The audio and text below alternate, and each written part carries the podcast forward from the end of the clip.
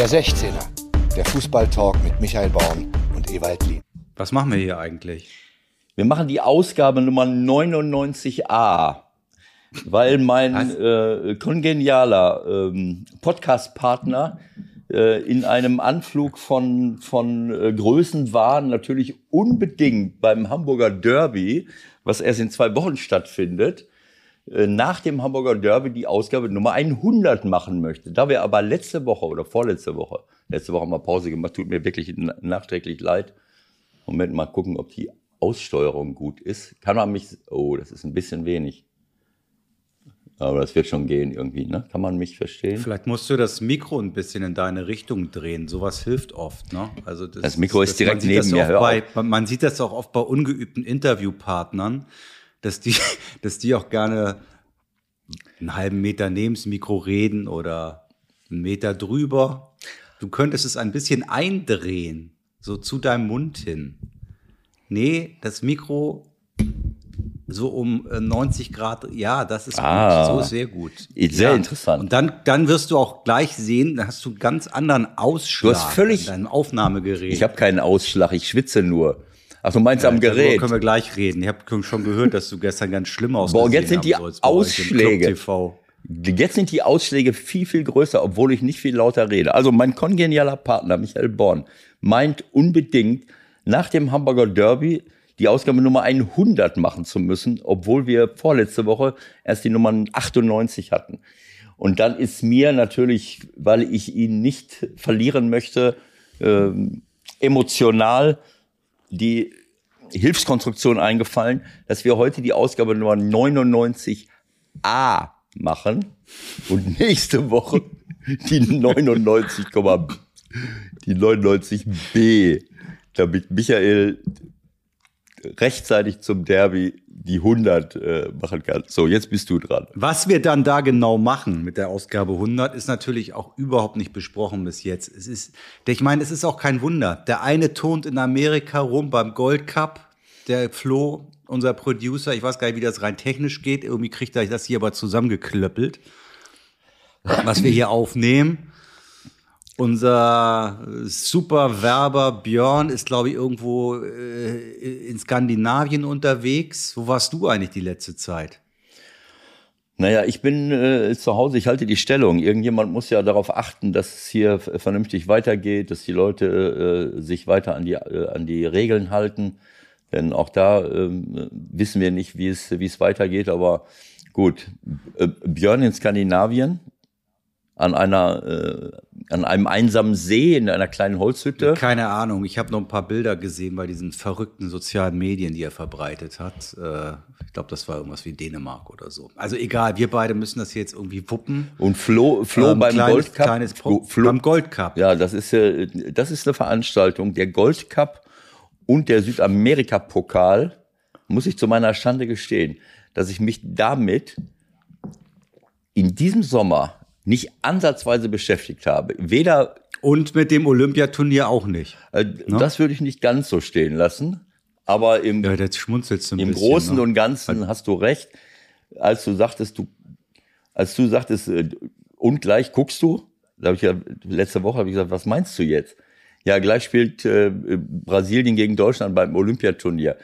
Äh, abgesehen davon, dass ich gar nicht wusste, dass Deutschland gegen Brasilien beim Olympiaturnier spielt, habe ich dann parallel an meinem Schreibtisch hier irgendwie äh, die Mediathek, jetzt weiß ich nicht mehr, ob es ARD oder ZDF war, angemacht und konnte gerade noch miterleben, wie das zweite und dritte Tor fiel und das vierte Gegentor äh, verhindert wurde, dadurch, dass Müller von Mainz 05 eine sensationelle Parade gemacht hat. Aber ich konnte einige, äh, einige Szenen, äh, vor allem die Tore, äh, und die zweite Halbzeit habe ich mir auch noch angeguckt. Ähm, also so verrückt war ich dann schon, aber das war's dann auch. Das war's dann auch. Also, also gestern Saudi-Arabien hast du dir nicht heute Nacht noch mal in voller Länge angeguckt. Auch das habe ich nur, auch das habe ich nur äh, durch irgendwelche Push-up-Nachrichten mitbekommen, dass wir gegen Saudi-Arabien gespielt haben. Dann habe ich noch mal ganz kurz den Spielbericht gelesen. Äh, ich weiß von nichts. Ich will auch gar nichts wissen, weil irgendwann mal ist es gut.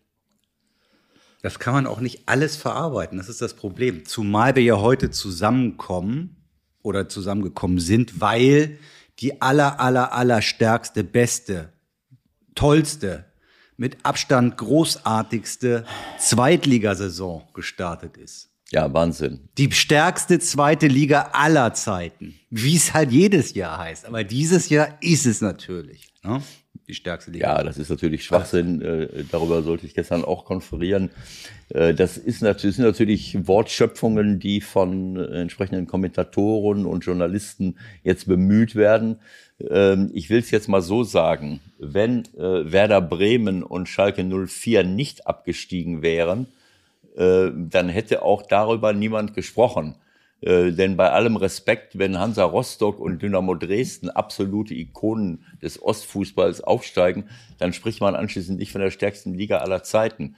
Äh, also das hängt mit, mit der Häufung der Namen äh, zusammen. Und äh, naja, wir haben ja auch noch einen dritten Verein gehabt, letztes mit dem FC Köln, der sich auch lange beworben hat, in dieser stärksten Liga aller Zeiten mitzumachen.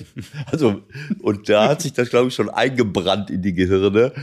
Äh, Schalke, Werder, Köln, äh, wenn die alle in der, in der, äh, in der zweiten Liga sind, zusammen mit, mit dem HSV, mit Fortuna Düsseldorf, mit Hannover 96, mit dem 1. FC Nürnberg, mit Paderborn und so weiter und, und St. Pauli. Und dann kommen noch, naja, ähm, also komm, auch so ist es natürlich von den Namen her schon, schon ziemlich gut.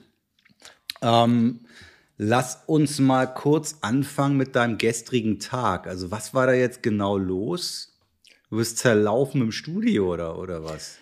Naja, erstmal ist es so gewesen, dass Rosa und ich uns drei schöne Tage in Hamburg machen äh, wollten. Äh, ich hatte am Freitagabend äh, äh bei einem guten äh, Freund und Kollegen, der auch beim FC St. Pauli arbeitet, vor, das Fahrradkino auf der äh, Elbinsel Kaltehofe zu benutzen, wo der holländische Film Why We Cycle gezeigt wurde. Ähm, da geht es in erster Linie darum, äh, Holland äh, als Fahrradland und, äh, und Amsterdam als Fahrradstadt vorzustellen, Why We Cycle.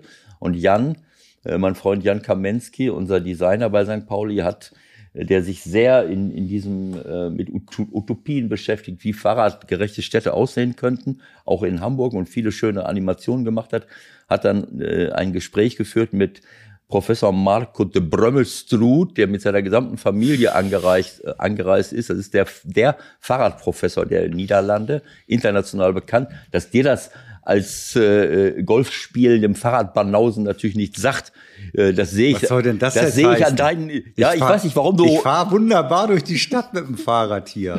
Warum du grinst? Das ist gar kein Problem. Da gibt's nichts zu grinsen, sondern es ist, das wäre mal schön, äh, äh, wenn wir äh, Hamburg äh, vor längerer Zeit schon mal angefangen hätten, als Fahrradstadt auszubauen, so wie Amsterdam. Geh mal nach äh, Kopenhagen, sensationell. Stattdessen äh, äh, versuchen wir alle Leute, die jetzt noch mit dem Auto sitzen in Hamburg, mit 885 Baustellen zu verärgern, so dass sie von alleine ihr Auto verkaufen. Das ist unvorstellbar. Wenn, wenn ich das eine oder andere Wochenende mal nach Hamburg komme, dann denke ich mir, äh, erstens, äh, jeder Taxifahrer, der mich, äh, der äh, haben Sie schon mal eine Straße gesehen in Hamburg, wo keine Baustelle ist? Damit bin ich gestern, vorgestern begrüßt worden. naja, also wir wollten eigentlich, Rosa und ich, drei, vier Tage nach Hamburg fahren. Aber dann hat unser Auto äh, ein äh, äh, äh, Hybrid, der, äh, den, den ich in der Stadt nur elektrisch fahre, den Geist aufgegeben, aber nicht äh, motormäßig äh, sondern äh, dadurch, dass irgendwelche Reifen platt gegangen sind und keiner weiß warum. Und dann konnten wir die Reise nicht antreten. Und dadurch war der Freitag im Eimer und äh, ich konnte nicht teilnehmen an dieser schönen Veranstaltung und bin dann am Samstagabend mit dem Zug angereist, spät abends und äh, am anderen Morgen dann mit dem Fahrrad, äh, mit meinem Fahrrad, was ich oben in der Wohnung stehen habe, rübergefahren zum Millantor. Ähm, und äh, naja, die Wetterverhältnisse waren entsprechend. Ich habe mich zwar nicht groß angestrengt, aber ähm, als ich da angekommen bin und das Fahrrad musst du erstmal runterschleppen, das ist so ein Klapprad, was, was richtig schwer ist, äh, aus dem dritten Stock. Ah nee, da habe ich, das musste ich erstmal naja, ist egal. Äh, ich war auf jeden Fall klatschen, das bin ich schon aus. Ja, das musst du jetzt schon erklären, wieso dein Klapprad schwer ist. Das begreift jetzt nicht jeder sofort. Naja, das sind, äh, das ist ein, äh, das ist schon ein, ein richtig gutes ähm, E-Bike, was ich seinerzeit gekauft habe, weil ich dachte, meine Frau setzt sich da drauf, aber die Reifen sind zu klar, sie sind so fast Autoreifen. Äh, nicht ganz, aber äh, es ist also schon ein richtig stabiles Teil. Und äh, wenn dann auch noch diese, diese Batterie da drin ist, äh, das ist so schwer, selbst wenn du es zusammen. Hast du das denn jetzt mal repariert oder ja, ja, fährst du immer nee, noch die, die Batterie ist im Eimer, weil in der Corona-Zeit ich nicht wusste, dass man das. Also du hast ein E-Bike, dass du ohne E fährst. Genau so, weil äh, die Batterie ist kaputt gegangen. Ähm, kleiner Tipp, das wusste ich auch nicht. Ich habe gedacht, naja, anderthalb, zwei Jahre, wenn das da rumsteht, was soll's.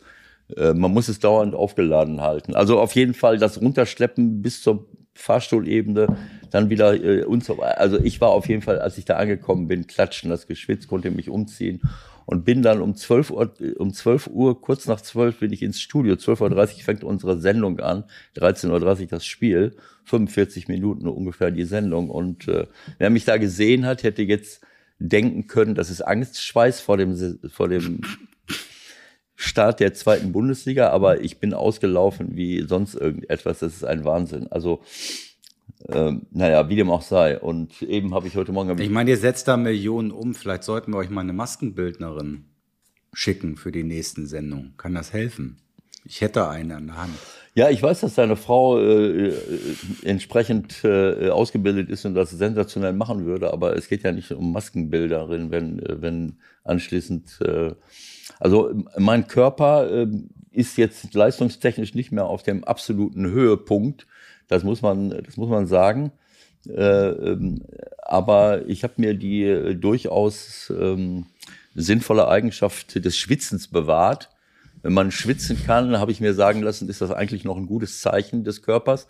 Wobei die Aktionen, bei denen ich anfange zu schwitzen, sicherlich auch durch äußere Umstände begünstigt werden weil wir bestimmte Wetterlagen haben, die, äh, also wenn ich hier so rausgucke, dass ich mal irgendwelche Blätter sich bewegen sehe, das ist relativ selten. Es ist immer so stickig, es ist immer, äh, äh keine Ahnung, nur wenn man Regen durchzieht, aber äh, es bewegt sich nichts und äh, das ist Wahnsinn. Wenn man sich, äh, wenn man sich ein bisschen bewegt, dann fängst du gleich an äh, auszulaufen.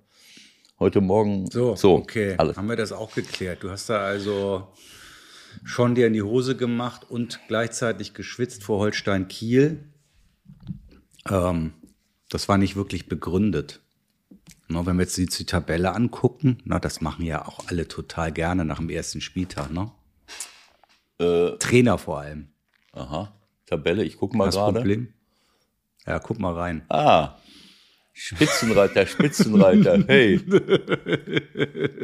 Ja, auf so eine Idee können, äh, können auch wirklich nur äh, Fans äh, äh, bei uns kommen im Stadion. Das ich, und Journalisten. Und Journalisten. Äh. Das fand ich übrigens super bei Schalke. Das hat, das ist ein bisschen untergegangen am Freitagabend. Ja. Also die Schalker Fans sind ja nicht dafür bekannt, dass sie besonders viel Ironie haben. Habe ich gehört, keine Ahnung. Ja. Spitzenreiter, Spitzenreiter nach dem 1-0 durch Zerotte. Das fand ich ziemlich cool. Aber ich habe mich dann im Nachhinein gefragt, vielleicht meinen die das ernst. Naja, man muss äh, die Feste feiern, wie sie fallen, das weißt du. Und wenn man, äh, wenn man jetzt in den letzten Jahren, äh, im vor allem in den letzten anderthalb, zwei Jahren Schalke 04-Fan war, äh, das ist eine, ähm, ja, das war schon eine, eine sehr harte Prüfung, muss ich sagen. Hut ab vor allen, die das durchgestanden haben. Und äh, dann fällt ein Tor nach kurzer Zeit, äh, was ich sogar dokumentiert habe. Ne, das erste Spiel. Guck ruhig rein. Nein, das erste rein, Spiel, ich zeige es dir gerade hier, das erste Spiel der Saison ja, habe ich direkt ja. protokolliert, Schalke gegen den Sehr HSV. gut. Und wenn nach acht Minuten das 1 zu 0 fällt und einige Schalke-Fans Spitzenreiter brüllen, habe ich sehr großes Verständnis dafür und kann das sehr gut nachvollziehen. Ja, das ist ja auch mal ein kleiner Umbruch, den die da gemacht haben. Ne? Also wenn man sich da die erste Elf anguckt, darüber reden wir dann später auch mit Thomas Schaf, wenn alles gut geht. Und wir gehen davon aus, dass alles gut geht. Das ist unser Telefongast heute. Mit dem reden wir natürlich insbesondere und ich will fast sagen, fast ausschließlich über den SV Werder Bremen, ähm, die den Umbruch noch gar nicht hinbekommen haben bis jetzt. Und bei Schalke war ja im Grunde fast alles neu. Und trotzdem verlieren sie das Ding halt am Ende. Ähm, ich finde, wenn man sich jetzt rein die Namen anguckt, das ist ja immer unser beliebtes Spielchen. Ähm, macht das Sinn, was sie da zusammengebaut haben. Das dauert vielleicht noch ein bisschen, aber ich finde Bülter, Terodde, Alson, jetzt auch noch kurzfristig Drexler, Kaminski. Ähm, ich glaube, Rufen Schröder, auch ja ein kleiner Freund unserer Sendung hier, hat da einen guten Kader zusammengebaut, dem man wahrscheinlich einfach mal ein bisschen Zeit geben muss. Und das ist ja ganz besonders einfach. Äh, A in Deutschland und B auf Schalke. Ne?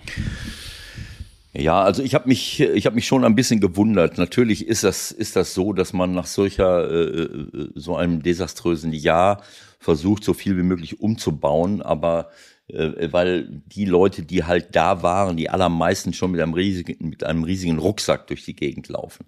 Aber so ein äh, äh ja, eklatanter Umbruch bedeutet natürlich gleichzeitig auch, dass man viel mehr Zeit als die übliche Vorbereitungszeit einer Saison braucht, um daraus wieder eine Mannschaft zu formen. Also ähm, Ranfte, äh, Auvejan, Flick, äh, Kaminski, Palsson, Latzal, Drexler, Bülter, Tirole 1, 2, 3, 4, 5, 6, 7, 8, 9, äh, wenn ich das richtig sehe, neun Spieler, die neu sind. Äh, äh, oder war Flick da? Das weiß ich jetzt schon gar nicht auf jeden Fall die anderen eins, äh, ja, also acht oder neun, äh, Flick weiß ich jetzt nicht genau,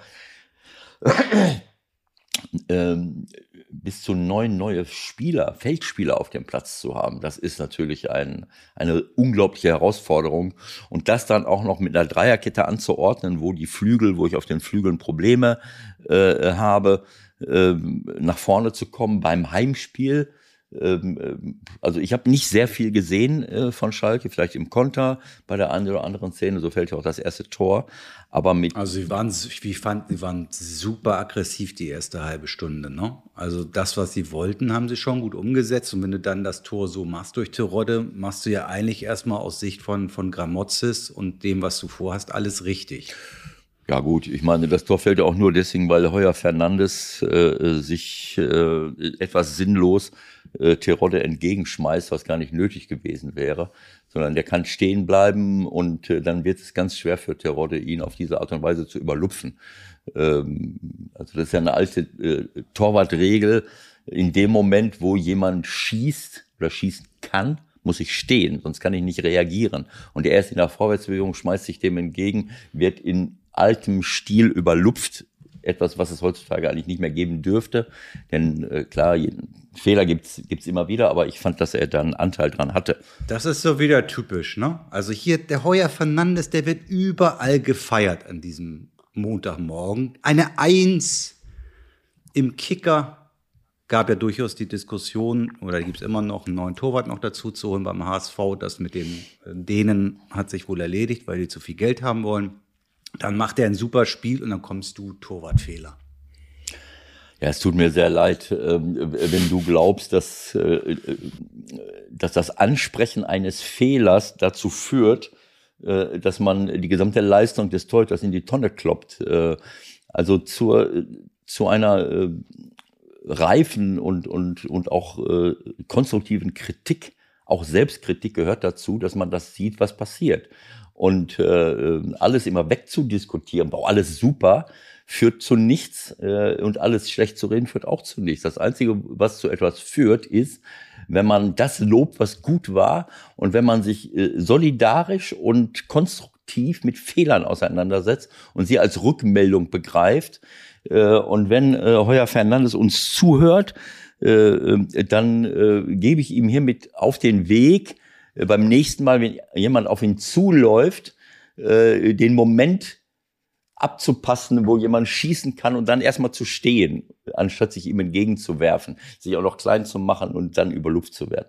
Das tut ja aber äh, der Sache keinen Abbruch, dass er in vielen anderen Situationen sicherlich gut äh, gehalten hat und sich äh, äh, offensichtlich eine gute Leistung. Das habe ich jetzt so äh, intensiv nicht analysiert. Also also Michael. Hast du denn, hast du denn beim 1-1 auch den Torwart dir angeguckt? wo alle den Langer gefeiert haben, wie er den Freistoß rausholt. Mhm. Aber eigentlich war das auch ein Torwartfehler, ne?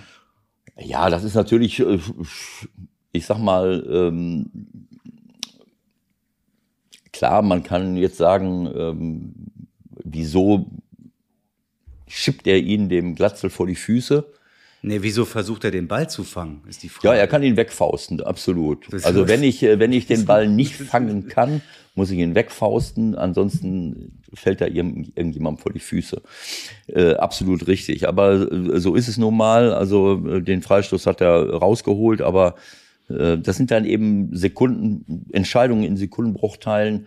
Äh, anstatt ihn wegzufausten, will er, will er ihn fangen und dann, bis er dann, also wenn er dann merkt, oh, klappt nicht, ist es schon zu spät. Also so ein Ball, Was ist dir denn grundsätzlich, was ist dir grundsätzlich aufgefallen beim HSV unter Herrn Walter?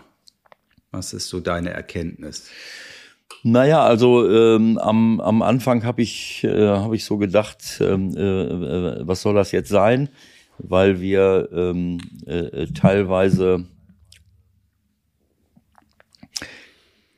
ja, äh, teilweise sah das aus wie, äh, ich glaube, die ersten Minuten, wenn ich das jetzt äh, richtig, richtig in Erinnerung habe, sah das eher aus wie so eine, wie eine Fünferkette.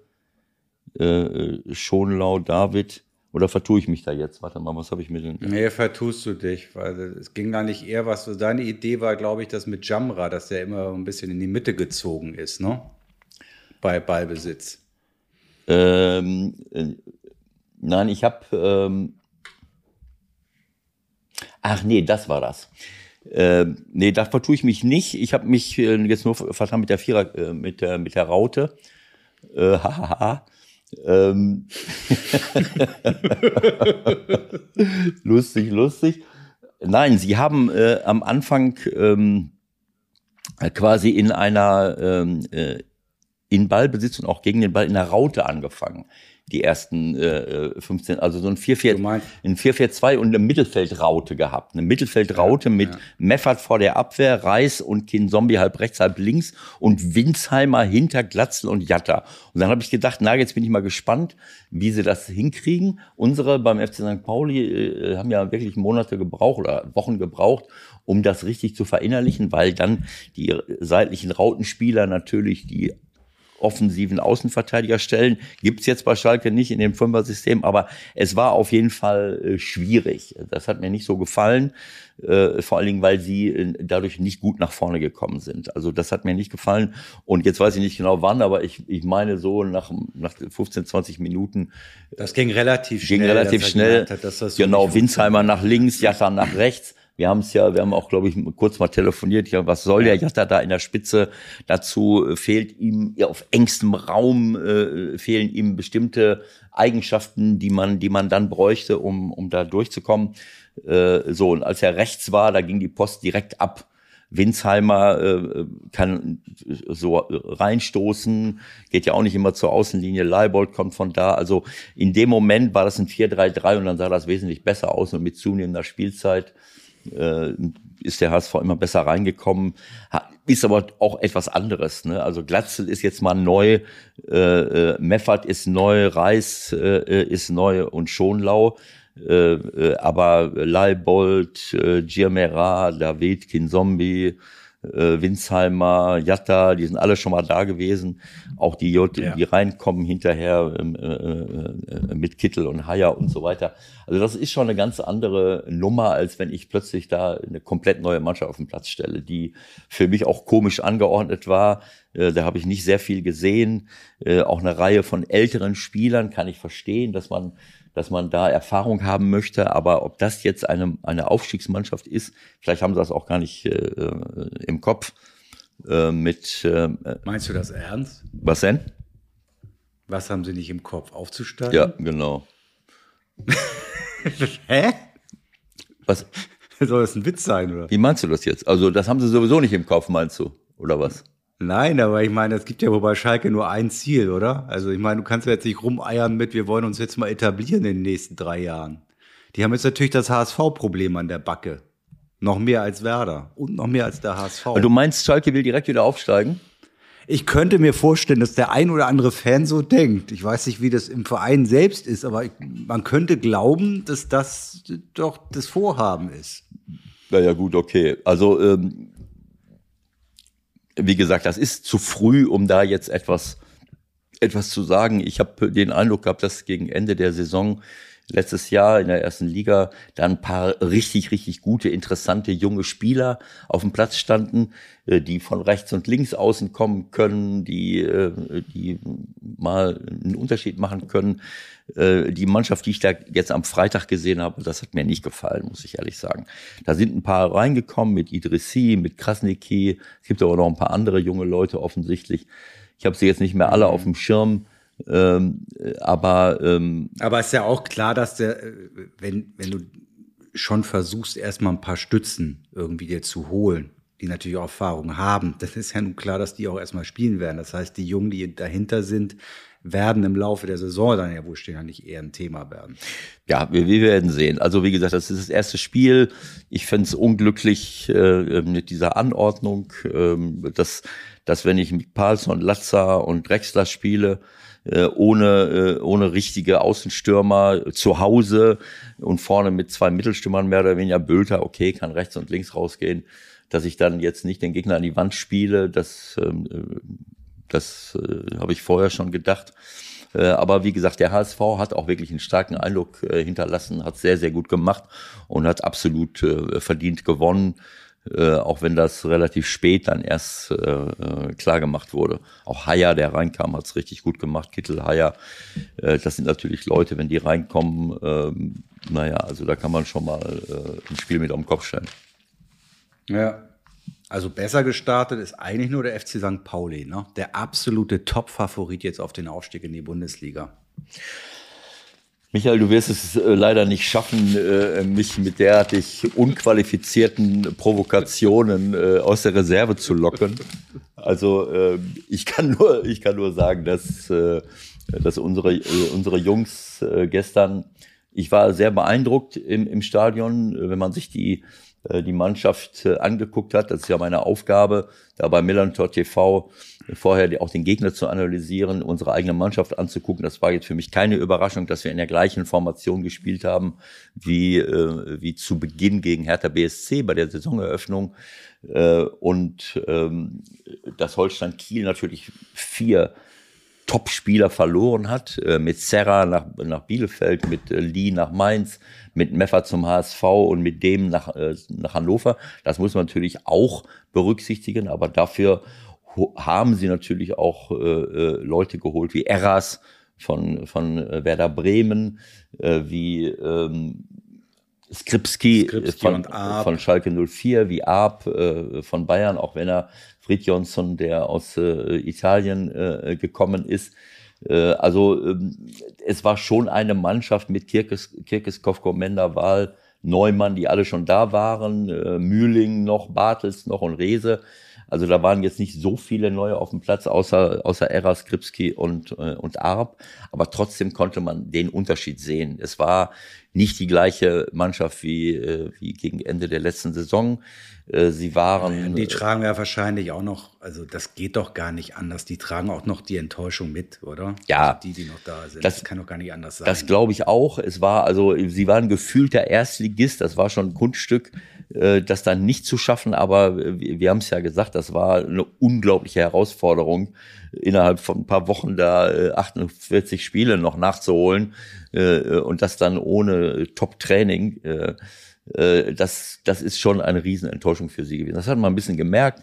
So, ähm, äh, unsere haben, äh, mussten gar nicht an die Schmerzgrenze gehen. Äh, das war eine so, souveräne Vorstellung. Das war sehr ab, äh, sehr reif, sage ich mal, und unaufgeregt. Aber es war auch nicht die Gegenwehr von Holstein Kiel, wie man das aus der vergangenen Saison kannte. Sie waren, äh, sie haben ordentlich gespielt. Äh, aber es waren diese Highlights nicht da und es war dieser Biss, der sie so ausgezeichnet hatte in jedem mhm. Zweikampf. Äh, ich will Ihnen nicht sagen, dass sie irgendwann aufgegeben haben, aber es war halt nicht diese Gegenwehr da, äh, die, die man von, von Kiel kannte. Und insofern war es eine mehr als verdienter, ein mehr als verdienter Sieg unserer Truppe und ein souveräner äh, Auftritt. Aber wie gesagt, gegen Kieler, die die sicherlich noch ein bisschen brauchen, um ähm, die Neuzugänge zu integrieren und jetzt in die, in die Saison reinzukommen. Wie lange hast du denn eigentlich gebraucht, um dem Packerada zu zeigen, wie man so schießt? Also ich meine, von dir kann man das ja lernen. Habt ihr das privat dann noch gemacht oder? Ja, Michael, ähm, äh, äh, also vielleicht erinnerst du dich daran, dass Packerada verpflichtet wurde, äh, nachdem ich äh, schon längst nicht mehr da war. Jetzt weiß ich gar nicht, seit wann, Klar. seit wann er da ist.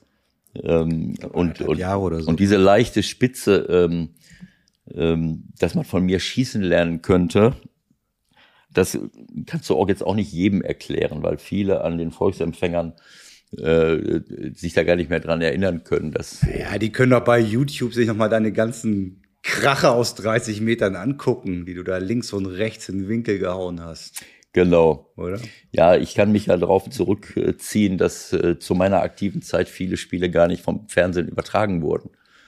Genau.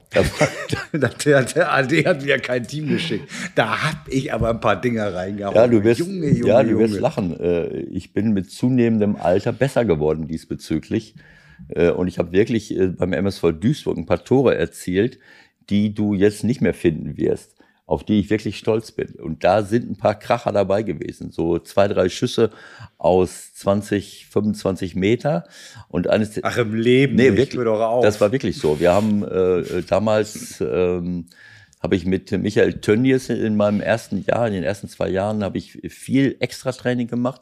Bei Detlef Piersig noch seinerzeit. Äh, Und wir haben nach dem Training immer da gestanden, haben geschossen, haben Flanken, Volley verwertet. Und ich habe irgendwann mal ein Tor äh, geschossen. So ein Tor, äh, also wenn du das jetzt zeigen würdest, wäre das ein Tor des Jahres. Das war Klar. ja, da, Mindestens. du lachst dich tot. Äh, ähm, ähm, äh, Oskar Semlitz, mein, unser linker Verteidiger, mal von Preußen Münster gekommen seinerzeit. Das war Ende der 90er, glaube ich, noch dritte Liga. Und wir spielen bei Viktoria Köln irgendwie außerhalb, äh, war das Viktoria Köln oder Remscheid? Ich weiß schon gar nicht mehr. Auf jeden Fall ähm, der Fußballlehrerlehrgang sitzt auf der Tribüne. Du kannst äh, Leute von damals fragen. Rudi Goretz, den habe ich gestern getroffen, der jetzt für Frankfurt scoutet. Rudi, mein alter Mannschaftskollege, saß auf der Tribüne und hat dieses Tor gesehen. Ein Diagonalball, wie wir den oft geübt haben, so zur anderen Seite vom 16er. Und ich bin so halb rechts außerhalb vom 16er und nehme den Volley mit rechts und schweiße ihn diagonal durch den 16er in den linken oberen Winkel. So. Wie Van Basten mäßig. oder Genau wie? so. Du willst mir erzählen, dass du mit dem rechten Fuß. Mit dem, ja, ich war ja Rechtsfuß. Also ich bin ja nur Ja, aber doch aus politischen Gründen habe ich oft links gespielt. Das ist aber doch, aber doch, man hat doch eigentlich gedacht, dass du Linksfuß bist. ja äh, Du hast so angetäuscht. Nein, es äh, Also. war, also auf jeden Fall war solche Tore habe ich ab und zu mal gemacht und dieses Tor, ich würde das ja gerne mal irgendwo sehen, aber es ist ja wie gesagt, es war keine Kamera da. Äh, brauchen müssen wir Augenzeugen äh, bemühen. Aber äh, ich muss sagen, wir hatten gestern Paccarada hatte vorher schon mal eine, Tor, eine Schusschance. Wir reden jetzt von der elften Minute, aber nach die ersten zehn Minuten waren überragend. Da haben sie eine Drucksituation, tolle Situation nach der anderen gehabt. Und da hatte er schon mal eine Chance. Und alle fassen sich an den Kopf. Und da war er im 16er und schießt nicht. Oder am 16er. So und äh, und diesmal äh, also bei dem Tor, da ist er noch fünf sechs Meter außerhalb vom 16er und jeder denkt, was macht er denn jetzt? Äh, also ich wäre nicht auf die Idee gekommen, so ein, so ein Ding von da aufs Tor zu schießen. Das war so ganz trocken aus dem Fußgelenk, äh, unglaublicher Schuss, ein, ein, ein, ein, Tor des Monats, also wirklich toll, Ja. muss man sagen. Ja. Dann hat Kire auch noch so einen Fallrückzieher irgendwie gemacht, der da nicht zählte. Also das war schon äh, wirklich eine runde Leistung, muss man sagen. Es wird sehr spannend, wie es weitergeht bei euch, das muss man sagen. Wir wollen gleich telefonieren. Ja, Ähm, und da reden wir in erster Linie natürlich über Werder Bremen, die, die, die auch mit zum, zum Kreis derjenigen gehören, die herausstechen. Ähm, ist dir das alles noch ein bisschen früh, wenn ich das vorhin gehört habe mit, ich meine, es gab ja auch die äh, berühmten Experten, die euch dann in den Kreis der, der Ausstiegsaspiranten gehievt haben. Weiß jetzt auch nicht so ganz genau wieso, vielleicht durch äh, einige Auftritte in der letzten Saison. Ähm, ich weiß, dass du dich schwer tust mit diesen Prognosen, aber wenn man jetzt sich mal anguckt, was ihr für eine, für eine Basis habt, was ihr für einen Kader habt, was ihr noch dazu bekommen habt, dann muss man jetzt ja nicht äh, fatalistisch sein. Ne? Nein, aber diese, ähm, ich war auch sehr, sehr gespannt. Ich habe das Spiel gegen Hertha live gesehen. Hertha war aber gerade mal 14 Tage im Training und noch nicht mal im Trainingslager. Also das kann man alles nicht hochrechnen, das habe ich aber auch gesagt. So, und dann muss man sagen, die Leute, die wir verloren haben, das waren natürlich schon spieltragende Gestalten mit Mamouche und Salazar. Und diejenigen, die dafür verpflichtet wurden, Jackson Irvine, so ein Allrounder. Torwart muss man auch mal gucken. Ne? Naja, lass mich eben sagen, also die beiden, äh, die, die verpflichtet wurden, um Salazar und Mamouche zu ersetzen, Jackson Irvine, äh, australische Nationalmannschaft, äh, hatte irgendwie bei der äh, bei Asienspielen oder WM-Quali äh, im Sommer gespielt und ist noch gar nicht wieder äh, hergestellt. Und, äh, ähm, und Amenido von, von Etienne Amenido von äh, Osnabrück, der wirklich einen guten Saisonstart letztes Jahr hatte, ein ganz interessanter Spieler, war der erste, der verpflichtet wurde. Äh, und der ist jetzt seit Wochen schon nicht mehr dabei, hat gar keinen, äh, die, eines der großen äh, Vorbereitungsspiele gar nicht mehr mitmachen können, hat Achillessehnenprobleme. Da sind natürlich Leute, die gefehlt haben. Insofern war ich sehr gespannt, wie löst äh, Schulle das und äh, hat dann mit äh, Makinjok, der sich in der Vorbereitungszeit gut reingespielt hat, und Burgstaller im Grunde genommen zwei Mittelstürmer aufgeboten. Könnte natürlich auch äh, Ditken dahinstellen oder Daschner. Also ich war sehr gespannt, Benatelli auf die Salazar-Position zu stellen und Smith oder Aremo vor die Abwehr. Äh, alles andere ist ja bekannt gewesen. Und wir haben mit Medic und, äh, und Vassil zwei richtig gute Leute mit Ausstrahlung dazu bekommen. Der Torwart Klar, Smarch ist enttäuscht, aber äh, Medic hat's, äh, äh, Vasil Nikola hat's richtig gut gemacht. Er hat eine super Ausstrahlung und äh, Jakov Medic, muss ich sagen, hat sich super eingefügt, auch schon gegen Hertha. Das ist ein richtiger Innenverteidiger. Das ist ein Innenverteidiger, wenn ich von außen so drauf gucke, das habe ich ihm auch persönlich gesagt, im Interview noch gestern nach dem Spiel nochmal, das gefällt mir, wenn ich so auf einen Innenverteidiger gucke und ich habe das Gefühl, der glaubt selber daran, dass er Innenverteidiger ist und glaubt nicht, dass er Beckenbauer ist oder dass er irgendwie äh, von hinten jetzt nur irgendwelche Highlights setzen muss, so wie auch ein Torwart für mich ein Torwart äh, sein sollte. Sachlich, ruhig, äh, fokussiert und, und so spielt er. Das tut der Mannschaft richtig gut. Äh, auch Philipp Ziereis, der mit ihm zusammen da ein richtig gutes Duo bildet. Also das tut der Mannschaft gut. Aber jetzt davon zu sprechen, äh, naja, Aufstiegsaspirant, da sind natürlich diese, ist die Rückrunde im Kopf der Leute, die das natürlich gesehen haben. Ähm, so, und gestern war es eine souveräne Vorstellung, aber wie gesagt, äh, auf der Basis von dem, was wir gesehen haben, es fehlen ein paar Leute bei uns. Holstein Kiel ist noch nicht in einer guten Verfassung. Also das wird jetzt, werden die Wochen zeigen, aber sie haben eine gute Basis und was gut ist, ist, dass sie da jetzt nicht eine komplette, kompletten Neuaufbau machen müssen. Die Spieler sind an das System gewöhnt. Die Spieler haben jetzt intensiv auch in der Vorbereitungszeit daran gearbeitet, besser in der Defensive dazustehen. Das war jetzt auch kein Zufall, dass sie gestern kein Gegentor hatten. Also lass, ich bin mal ganz gespannt, wie sie das jetzt hinbekommen. Auf jeden Fall ist es eine bessere Ausgangsposition als im, im letzten Jahr, weil eben die meisten Spieler jetzt schon ein Jahr da sind und, äh, und sich äh, gut äh, äh, eingefügt haben. Und jetzt bin ich mal gespannt. Genau, nächste Woche in Aue. Gucken wir mal, was da geht. Und jetzt machen wir mal einen kleinen Anruf. Der Anruf der Woche. Heute bei ich sage schönen guten Tag und moin moin an denjenigen, den alle in dieser Republik mit Werder Bremen in Verbindung setzen. Moin, Thomas Scharf. Moin, ich grüße euch beide. Äh, ich weiß nicht, bin ich äh, nur mit Werder Bremen immer in, in Gedanken oder? Doch, also das, das gerade nach diesem Wochenende geht das natürlich gar nicht anders und deswegen bin ich persönlich ganz besonders froh, dass wir mit dir heute reden können, denn äh, äh, ja, also ich habe natürlich im Vorfeld auch den einen oder anderen noch gesprochen. Äh, natürlich wollen wir die Aktualität äh, streifen. Natürlich wollen wir auch noch mal diese äh, unrühmliche Geschichte besprechen, wie das jetzt da genau gelaufen ist. Ich freue mich, dass, dass du dazu auch bereit bist. Aber alle aus Bremen und aus dem Bremer Umfeld, mit dem ich gesprochen habe, haben alle gesagt, das kann eigentlich gar nicht wahr sein, dass es dazu gekommen ist. Das darf nicht sein und es muss irgendwie wieder eine Lösung finden, äh, dass Thomas wieder zurückkommt. So viel zum Entree und warum wir bei dir zunächst an Werder Bremen denken. Das kannst du verstehen, oder? Ja, ja, ja, so, ich habe kein Problem damit. Also äh, ich habe jetzt nur gefragt gehabt, ob es nur Werder Bremen, das wäre ein bisschen schade. Aber äh, natürlich der Hauptteil meines Lebens und meiner Arbeitszeit und äh, ja, die Zeit, die ich insgesamt verbracht habe, habe ich natürlich auch sehr oft mit Werder Bremen verbracht und bin eigentlich sehr froh, sehr glücklich darüber. Und äh, ich habe auch gesagt, jetzt auch in, in der letzten Diskussion, die da war, die im Prinzip vollkommen unnötig ist, weil ich bin eigentlich immer dafür, dass man nicht so sehr über die Dinge drumherum sprechen sollte, sondern eigentlich immer über das, was auf dem Platz passiert. Und äh, da muss man irgendwo eine Aussage treffen. Und das ist uns eigentlich über ja, fast die gesamte Zeit äh, bei Werder Bremen immer gut gelungen. Und darüber freue ich mich.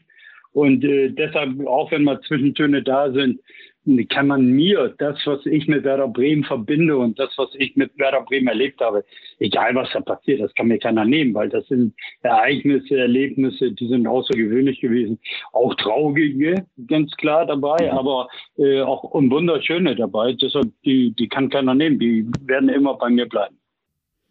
Wie war das dann äh, jetzt am Samstagabend? Ich nehme an, du hast dir es äh, live angeguckt, wenn du, wenn du Werder um 2030 in der zweiten Liga siehst. Äh, was sind da deine ersten Empfindungen?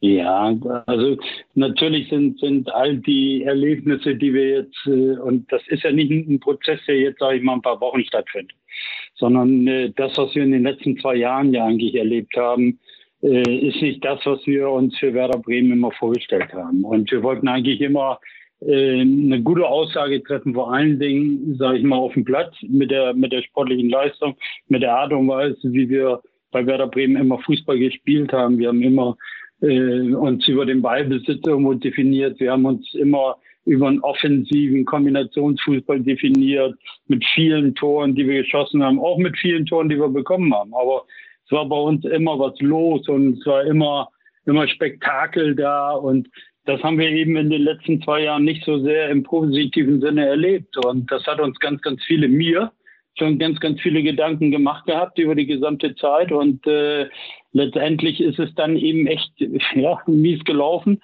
Und das, äh, was, was insgesamt dann natürlich passiert, wenn du so eine äh, lange Zeit äh, ähm, nicht diese Erfolgserlebnisse hast, wenn ich dann auch dran denke, wenn ich, als ich die Mannschaft übernommen habe im letzten Spiel äh, der, der Saison, äh, mhm. da ging es mir eigentlich nur darum, dass ich, dass ich der Truppe gesagt habe, was, was, was macht ihr eigentlich? An was glaubt ihr eigentlich? Habt ihr überhaupt noch ein, noch ein Selbstbewusstsein, dass ihr Dinge für euch selbst entscheiden wollt? Oder es, es wurde quasi immer nur geguckt, was macht der andere, ne? Äh, aber nicht, was kann ich selbst. Und das irgendwo einzubringen, äh, ist, ist ganz wichtig. Und ich glaube, das hast du jetzt auch am, am Wochenende gesehen. Ne? Was, was hat Werder Bremen, sag ich mal, über die 90 Minuten für sich selbst getan, jeder Spieler? Ne? Was hat er aus sich, aus seinen Möglichkeiten gemacht?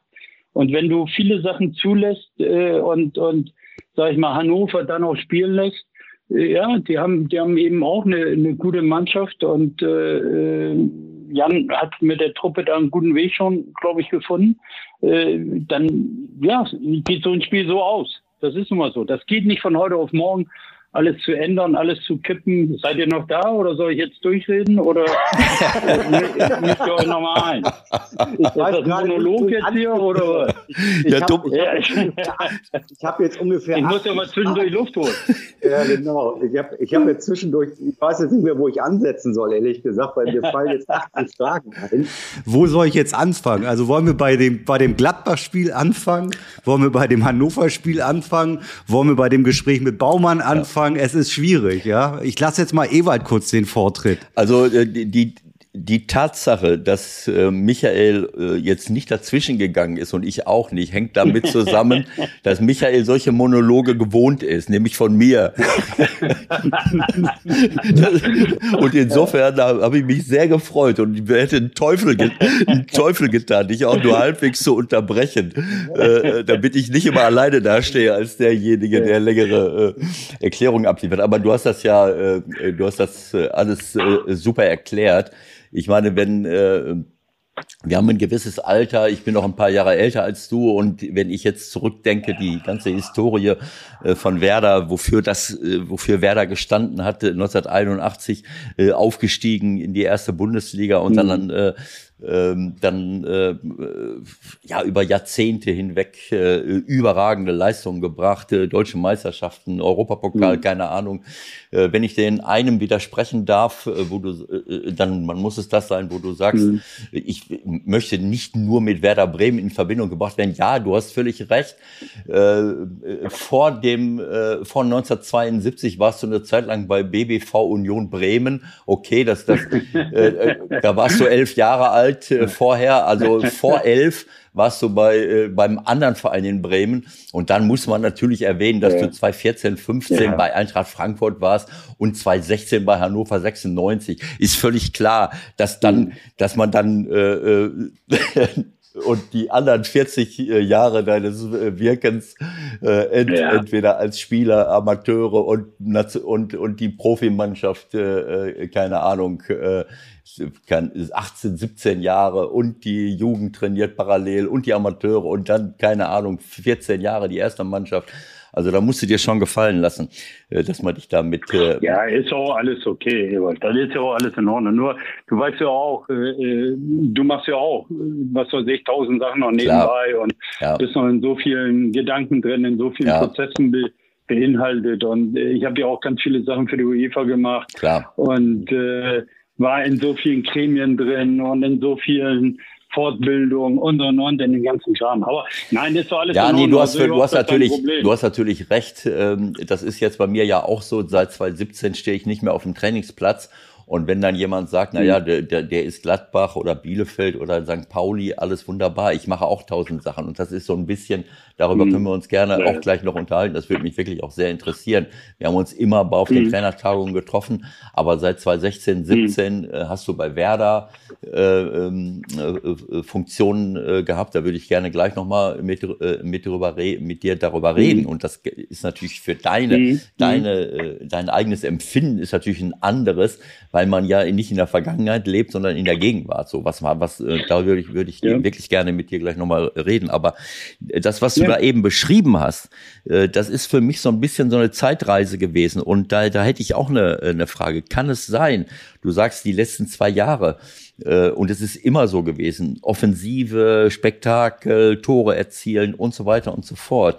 In den letzten Jahren ähm, kann das sein, dass so ähm, dass die, ähm, ja, wie, wie will ich es sagen? Wir haben auch mal mit, mit Willi, mit Willi Lemke ein langes Gespräch gehabt in den, in den letzten äh, Monaten irgendwann mal über diese Entwicklung bei, bei Werder, dass sich da natürlich was verändert hat, dass du dann plötzlich von einer Mannschaft, die immer mit oben äh, mitspielt, plötzlich zu einer anderen Mannschaft wirst, nicht mehr diese Weltklasse-Spieler hast, die du dann auch wieder abgegeben hast, mhm. äh, sondern plötzlich in eine andere mhm. Richtung kommst. Und dann weiß ich nicht, also irgendwie, ich weiß nicht, ob diese Analyse richtig ist, so gefühlt, äh, ähm, äh, kann das sein, dass die Offensivqualität peu à peu verloren gegangen ist und gleichzeitig damit aber auch äh, in der Defensive ähm, was ja nie eigentlich euer, euer, äh, euer super Ding war, äh, ähm, aber eigentlich schon habt ihr auch immer in der Defensive, denk an Ottos Zeiten, wo ihr nur Top-Leute hattet, sonst wärt ihr auch nicht um die, hätte ihr nicht um die deutsche Meisterschaft mitgespielt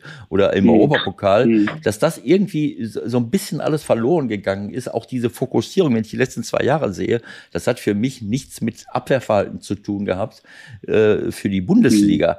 Mhm. Ähm, äh, weil das, das war mir einfach zu viel, zu wenig äh, äh aggressives Abwehrverhalten, zu wenig kollektives äh, Abwehrverhalten. Und wenn du dann natürlich auch nicht äh, genug auf, äh, Kraft in der Offensive hast, ja, dann ähm, bleibt nicht mehr viel, ne? Hm. Ja, aber du hast, du hast ganz viele Dinge angesprochen. Natürlich ist das ja, und das was ja auch, es ist ja nie ein, ein einziges Teil, sondern meistens ist es ja ein, ein Mix von, von mehreren Sachen, die, dann eben so ihre, ihre Entwicklung nehmen. Natürlich ist das, wenn du Ottos Zeit genommen hast, 14 Jahre, dann meine Zeit 14 Jahre, wenn du dazwischen geguckt hast, da waren auch ein paar Trainer da, äh, wo eine schnelle Veränderung kam. Und natürlich war auch nach mir erstmal eine Zeit, wo es auch dann eben Trainerwechsel, relativ schnell Trainerwechsel gab.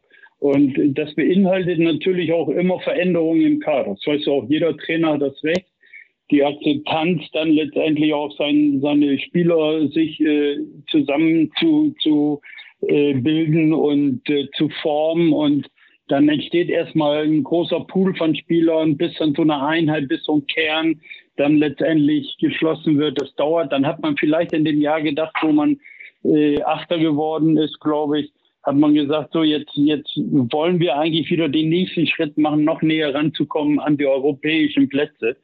Und äh, da, da glaube ich, dass man da vielleicht äh, äh, ja, vielleicht, vielleicht das zu gut gesehen hat, das, was wir dort erlebt haben, äh, um, um wirklich auch schon bereit zu sein für den nächsten Schritt. Und dann hast du ein paar Verletzungen, dann musst du den Kader nochmal neu justieren, du holst nochmal ein paar Leute rein, dann ist gerade das der Moment, wo wo der Markt sehr heiß war, wo du viel Geld ausgeben musstest. Ne? Das ist ja dann auch ganz schwierig.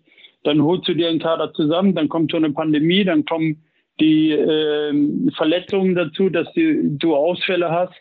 Und äh, dann ist das, was du vorher vielleicht gedacht hast, was du, was so greifen sollte als, als Gedanke, den, den offensiven Fußball wieder zu prägen, äh, dass das dann nicht äh, funktioniert. So, und dann, dann auf einmal kommen Fragen. Dann, das ist ja immer die Schwierigkeit, wenn du, wenn du Sachen automatisch machst, ist alles gut.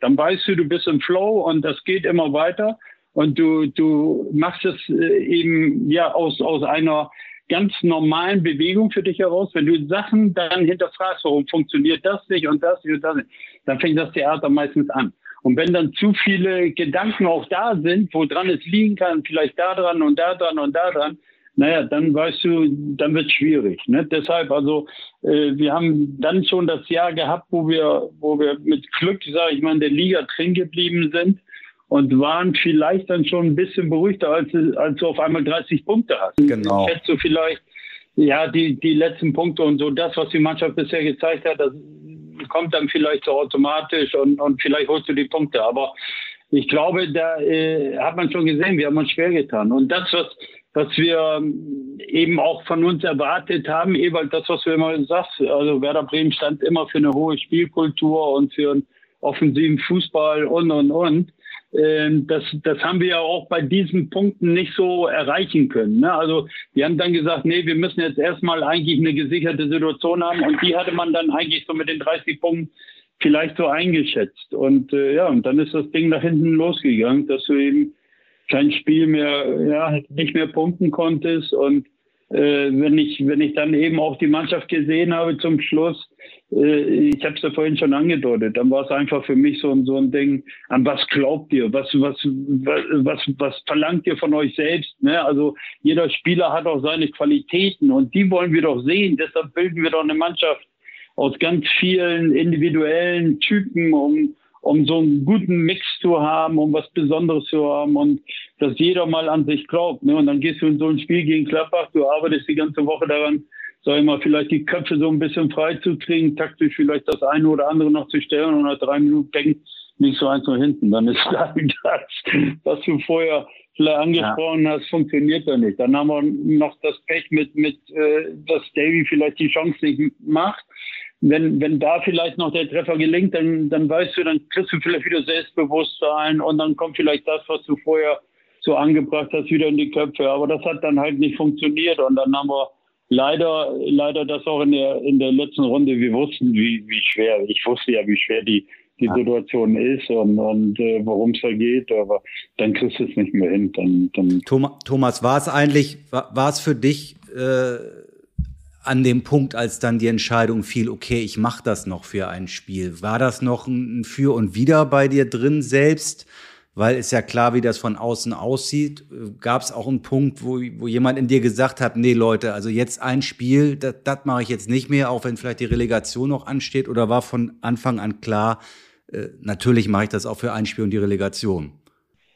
Also ich habe immer gesagt, das war eine, Entscheidung des Herzens gegen den Kopf. Ne? Also äh, der, der Kopf, wenn du ganz neutral so eine Situation betrachtest, du sollst in dem Heimspiel jetzt alles rumreißen und, und sollst in einem Spiel alles bewegen, dann weißt du, was, was da alles funktionieren muss, wie viel Glück und was alles zusammenpassen muss, dass dir das gelingt. Äh, das war einfach eine Entscheidung des Herzens, weil ich gesagt habe, wenn da etwas, etwas gewechselt werden soll noch und da soll noch was passieren, äh, und äh, dann, dann mach das, weil äh, das ist irgendwo, bist du da so mit dem Herzen dabei und äh, möchtest einfach auch für dich dann auch sagen können, du hast es zumindest versucht, ne? Du, du mhm. hast normal versucht, alles reinzubringen, alles reinzuwerfen und äh, mit dem Insiderwissen, was ich hatte, da versuchst du jetzt vielleicht da eben eben ranzukommen, bevor jetzt jemand kommt von ganz außen und äh, alles durcheinander bringt und und äh, ja, eigentlich das noch weniger Sinn gemacht hätte. Also es wäre mhm. ja, äh, also den direkten Klassenerhalt hättet ihr ja nicht mehr äh, ähm oder doch, je nachdem, wie Bielefeld spielt. Ne? Das wäre ja noch möglich gewesen, ja. klar. Ja, ja, es wäre alles möglich gewesen. Es wäre ja, noch, Bielefeld gewinnt, aber, Bielefeld gewinnt, Köln gewinnt, aber ähm, wenn ihr gewinnt, hm. äh, gewonnen hättet, dann äh, wärt ihr zumindest noch auf dem Relegationsplatz gewesen. Ne? Das war ja, das war ja eigentlich so der Punkt, ne? also zu sagen, komm, die, die Klapperer äh, sie waren auch nicht so absolut sicher ne, in ihren, ihren Ergebnissen davor. Und wenn sie mal äh, äh, geführt haben, selbst wenn sie dann was gekriegt haben, dann haben sie auch darauf reagiert und haben nicht souverän zu Ende gespielt. Auch auch wir sind ja dann auch nochmal in der zweiten Halbzeit nochmal ein bisschen rangekommen und, und äh, wenn wir den glauben, vielleicht immer so zum Schluss das Engagement, die Überzeugung, die dann vielleicht noch ein bisschen mehr da war, weil, weil alles weg war, ne? dann bist du vielleicht auch ein bisschen befreiter. Äh, mhm. Wenn du das vielleicht von Anfang an so gehabt hättest, dann wäre vielleicht auch noch mehr drin gewesen. Zumindest, dass du das Spiel gewinnst, dann hätte, wärst du noch weiter im Rennen gewesen. Aber ähm, ja, wie gesagt, das ist dann eben halt eine mega Enttäuschung und, und äh, ähm, ich habe ich hab das ja damals den Abstieg ja auch als ganz junger Bursche mitgemacht und äh, mhm. weiß auf der anderen Seite auch, wir, wir sind durch die zweite Liga durchgegangen, wir wissen, was das, oder ich weiß, was das auch bedeutet, wenn du da spielst und, und wir haben äh, ja dann den Aufstieg wieder geschafft. Das ist natürlich auch eine, eine, eine Nummer gewesen. Das war ein sehr intensives, starkes Jahr, was wir da auch gespielt haben. Wir haben damals vor, vor 70.000 im Olympiastadion gespielt gegen Hertha äh, und haben da eigentlich den Aufstieg klar gemacht, da 2-1 gewonnen. Äh, wenn, wenn das jetzt wieder passiert, dass man den Aufstieg wieder schaffen sollte, ich würde mich riesig freuen und wünsche natürlich auch jetzt Markus Anfang und, und dem Verantwortlichen alles Gute, dass dieser Weg klappen sollte und dass man zur alter Stärke wieder zurückfindet.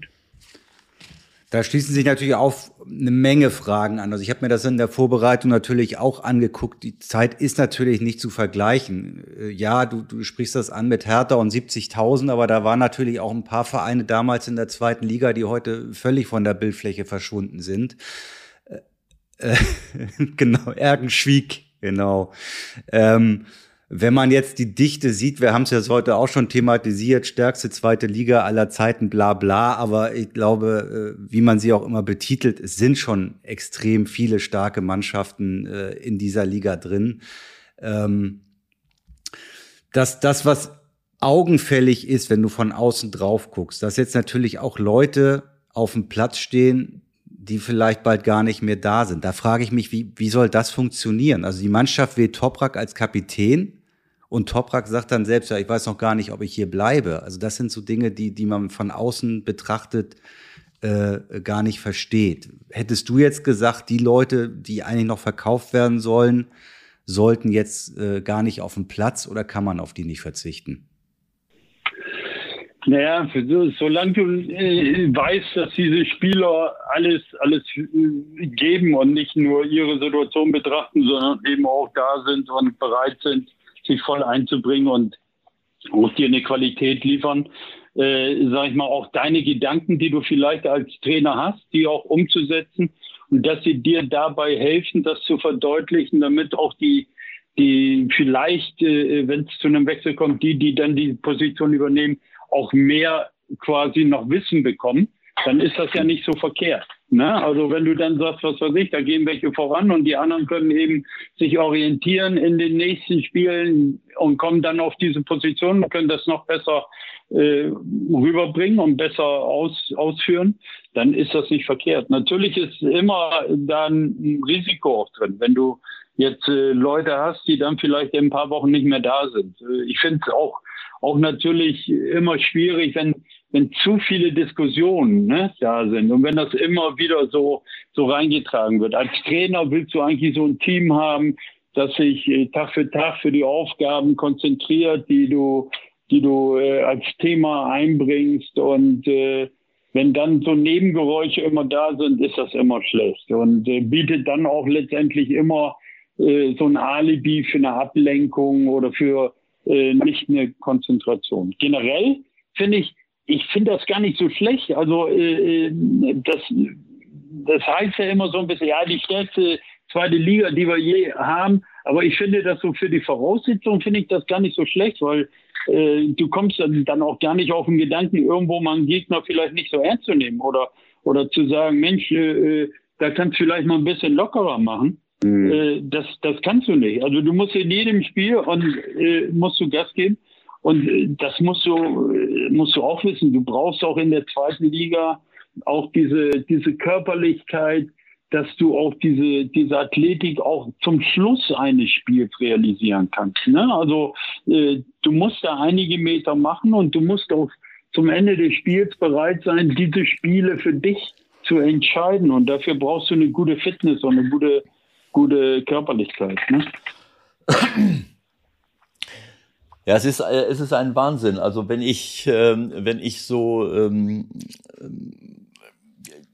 die gesamte äh, zweite Liga mir anschaue, dann äh, ist, dann sieht man schon eine ähm, eine Veränderung im deutschen Fußball generell. Ne? Du hast viele Vereine, viele Traditionsvereine, die es nicht hingekriegt haben, diese, diese, keine Ahnung, wie ich es nennen soll, Globalisierung, diese, dieses viel, viel mehr an Geld, was plötzlich im Fußball da ist, mitzunehmen, die dann so irgendwie, weil alle mitreden, äh, nimm den Niedergang vom HSV, nimm Schalke 04 in den, in den letzten Jahren, nimm Hertha BSC, äh, so über die, über die Jahre hinweg. Du hast immer wieder Vereine gehabt, die, oder Köln, rauf und runter, alles Traditionsclubs, wo alle mitreden wollen und irgendwie klappt es da nicht. Und dann kommen Mannschaften nach oben, die einfach nur so, äh, ohne großen Anspruch und ohne diesen Druck äh, äh einfach souverän arbeiten, wie Mainz 05, äh, wie Augsburg, äh, Hoffenheim natürlich mit anderen äh, Startsituationen, Freiburg, jetzt auch noch Union Berlin und so weiter und so fort. Also das ist schon eine, eine Veränderung. Und wenn du, wenn du jetzt auf die erste, zweite Liga guckst, deswegen sagen das ja alle, eine Riesenliga, dann denk, dann musst du manchmal gucken, wo sind denn eigentlich, wo, was ist denn jetzt die erste Liga? Wenn du jetzt nicht gerade mal Bayern, München, Dortmund, Leverkusen, Gladbach und so äh, vor Augen hast, ähm, dann hast du ja nun viele Erstliga-Duelle. Und ich sehe das auch so, das ist sicherlich auch ein Vorteil für, für euch als Verein, also für, für Werder Bremen, äh, eben äh, ja jetzt nicht wie ein Riesenfavorit da in so eine so Saison zu gehen, äh, sondern eine, eine total offene Situation äh, zu haben. Ne? Kann das sein, dass ich das mhm. richtig sehe? Ja, also ich glaube nochmal vielleicht auch auf die erste Liga, das was du gesagt hast. Also natürlich haben wir haben wir dort, wenn du vorne die Spitze dir anguckst, dann ist da eine klare Situation, sage ich mal. Äh, wir wissen, dass die Wirtschaftlichkeit, die finanzielle Situation äh, ganz ausschlaggebend ist, ja, welche Möglichkeiten du hast. Also das garantiert dir nicht die Meisterschaft, aber es garantiert dir halt einfach die Situation, dass du vorne mit dabei bist. Äh, und das haben eben die die Vereine, die eben auch äh, ja, wie, wie, wie Leverkusen, wie Leipzig, wie, wie Bayern, wie Wolfsburg und so weiter, wie Dortmund, die haben halt einfach diesen finanziellen wirtschaftlichen Background. So und äh, die anderen, die eben, sage ich mal, vielleicht in ihrer durch ihre Tradition auch weiter damit gehen, eben was was äh, Investoren angeht, was Geldgeber angeht, eben dieses Rennen vielleicht nicht so mitmachen. Die, äh, die müssen natürlich auch immer einen super Mix haben zwischen wie viel lasse ich zu und auf der anderen Seite, äh, ich brauche diesen sportlichen Erfolg, um das alles zu realisieren. Auch ich, ich kann mich auch erinnern an, an unsere Zeit in den 2000ern.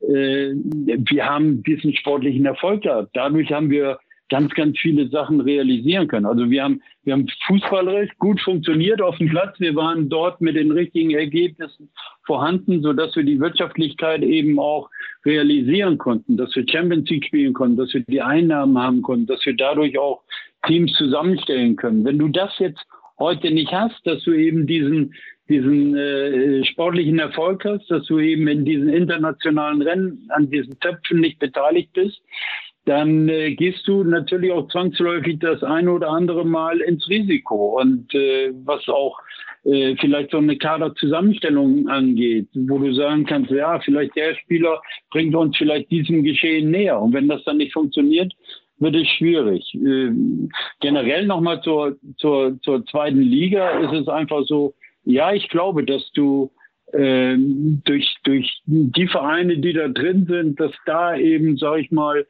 viel mehr, sag ich mal, auch noch variiert wird. Äh, äh, dann ist der mal vorne, dann ist der mal vorne. HSV also wird, wird äh, jetzt zu Recht, die haben, ich fand, sehr, sehr mutig, sehr engagiert gegen Schalke gespielt. Schalke aber auch an, an, an sich von der Mannschaft her eben äh, ja letztendlich immer immer ein Thema ist, äh, wer vorne mit dabei ist und HSV vorne äh, eben St. Pauli, die die gestern äh, sehr, sehr stark, hat mich gefreut mit Timo, äh, äh, der ja, Spieler auch von mir war. Ich sehe da wieder die Raute, was mich freut, wie, wie man sie auch interpretiert, wie man sie spielt. Also es sind äh, tolle Mannschaften da und wird eine interessante Liga.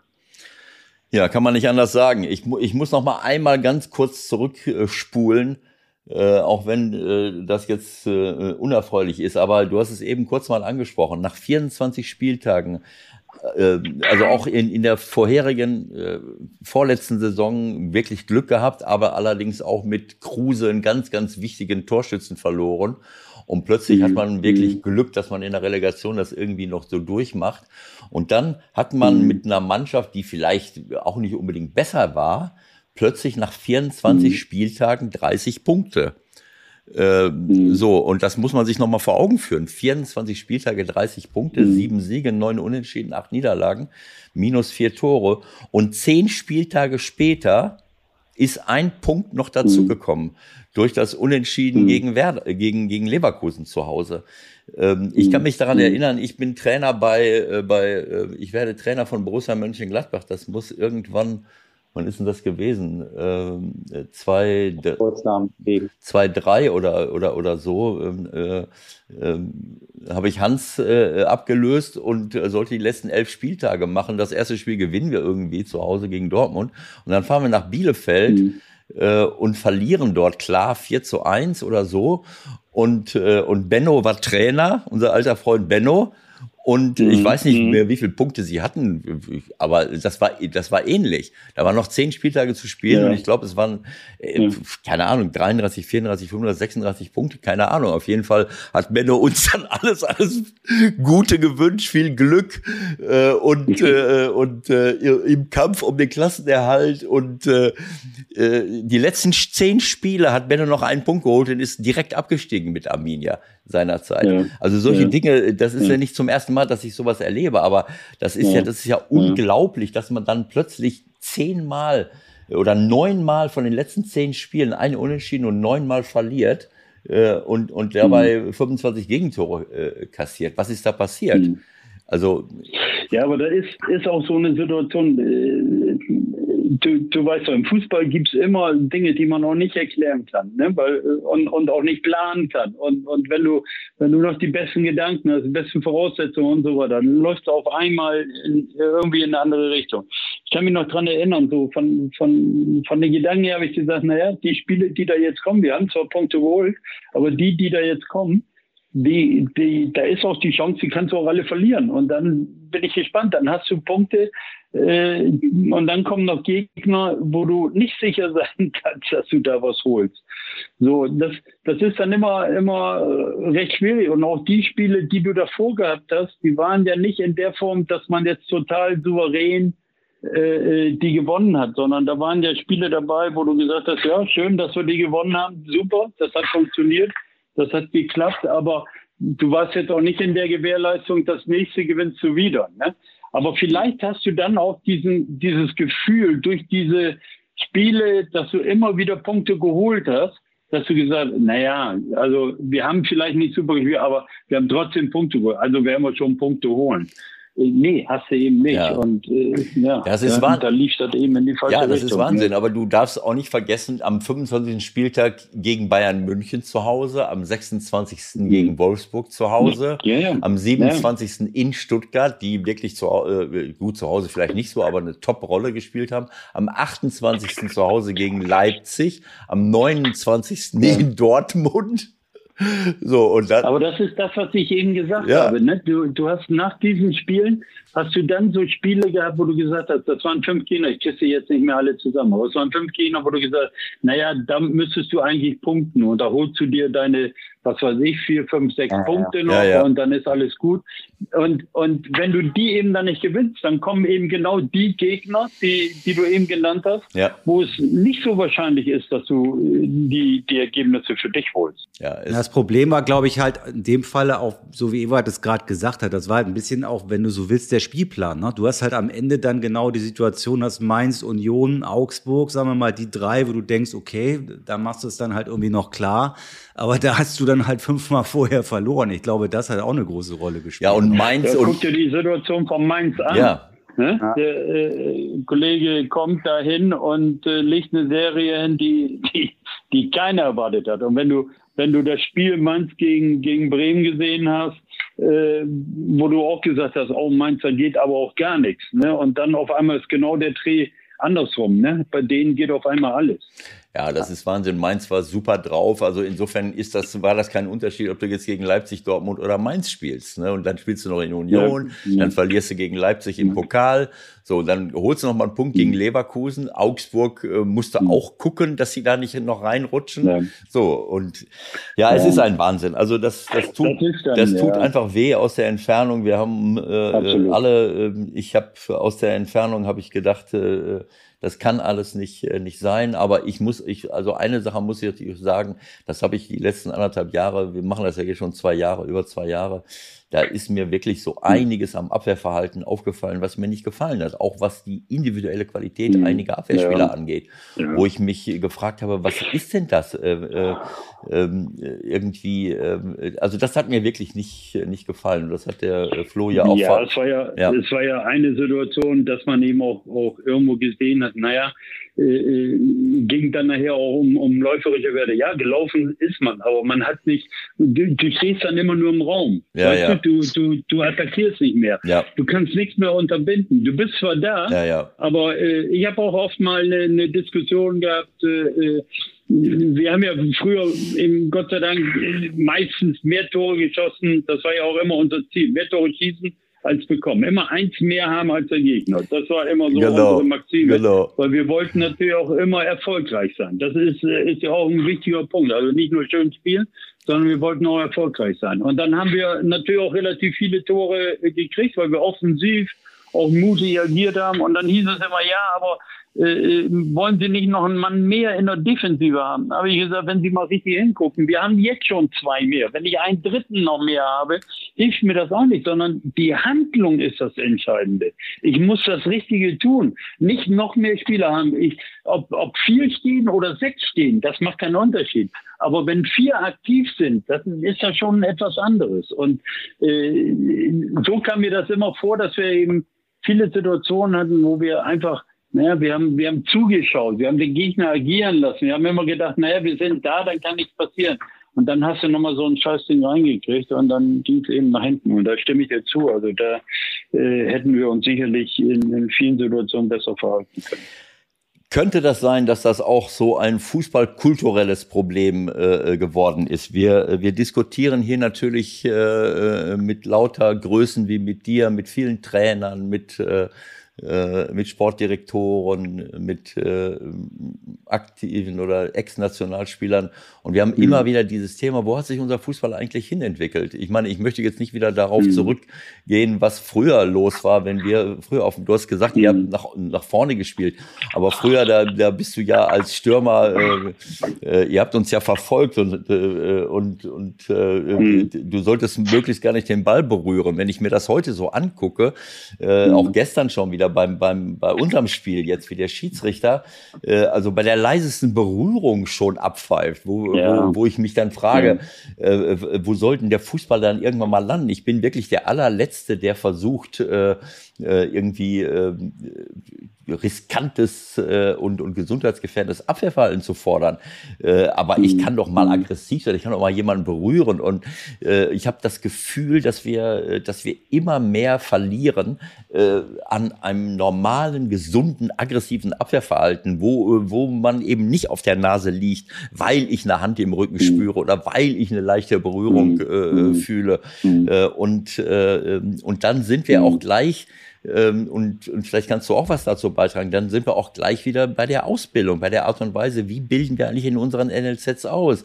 Und welche Art von Spielern haben wir? Haben wir genug Spieler hier in Deutschland, die diese äh, Aufgaben erfüllen können? Oder müssen wir sie von überall herholen? Äh, ähm, äh, ja. So, also diese. Ich bin ja voll bei dir. Bin ja, ich bin ja voll bei dir. Also wir, wir, unser unser Spiel hat sich ja auch in den letzten Jahren oder über die Jahre total verändert. Also äh, ich glaube, wir brauchen keine, und, und da bist du, äh, da haben wir auch eine, eine geschichtliche Vergangenheit, die, die wir nicht nochmal erleben wollen.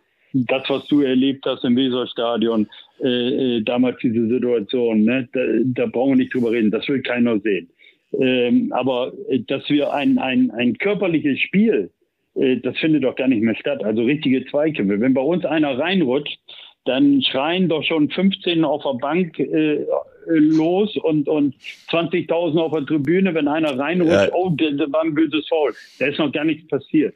Wir verfälschen doch die Situation. Also ich reg mir immer wieder auf, wenn diese ganzen Dinger mit Ellenbogen, ja, ja, ja. ja äh, wenn, wenn dann die Spieler auf dem Platz rumrennen und immer zeigen, Ellenbogen, Ellenbogen. Nee, du musst einfach nur hochspringen können und dass dann immer jeder sich sofort das Gesicht hält und und äh, äh, als ob er, was weiß ich, äh, in, früher gab es mal Spieler, äh, die kennst du auch noch, äh, da wusstest du ganz genau, heute ist die Gefahr, dass du einen Nasenbeinbruch hast, weil der immer mit dem Ellenbogen kommt, ja, ja. Stürmerkollege. Ja.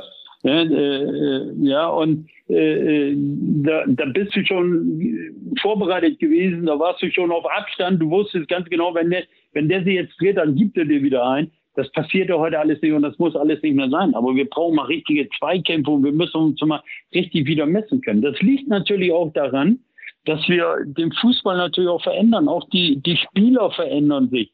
Wir haben äh, äh, körperlich äh, nicht so große Spieler. Ja, wenn du da natürlich auch mal richtig reingehst, dann, dann rappelt es natürlich auch mal eher in der Kiste. Das ist jetzt kein Vorwurf, aber da ist natürlich auch die Art und Weise zu spielen. Ein Spieler soll immer geschützt sein und darf nie vorsätzlich äh, verletzt werden. Aber es, Fußball ist auch eine Körperlichkeit und da gehört auch dazu, gute Zweikämpfe verbissen zu führen und sich durchzusetzen mit allen Pferden Mitteln. Das ist wichtig. Aber die, die Art und Weise, wie wir Fußball spielen, verändert das natürlich auch. Wenn wir über Ballbesitz reden, ne? wenn wir über, über Pep, äh, wie Pep Guardiola mit seinen Teams natürlich spielt, ne? den, den Gegner zu zermürben, ja, immer die Kugel laufen zu lassen. Ich, hab, ich kann mich noch dran erinnern, äh, Barcelona äh, Finale in Wembley gegen Manchester äh, United, Champions League Finale, da war ich da. Da hast du hinten Ferdinand als Innenverteidiger gehabt, der mochte gar nicht mehr hingehen.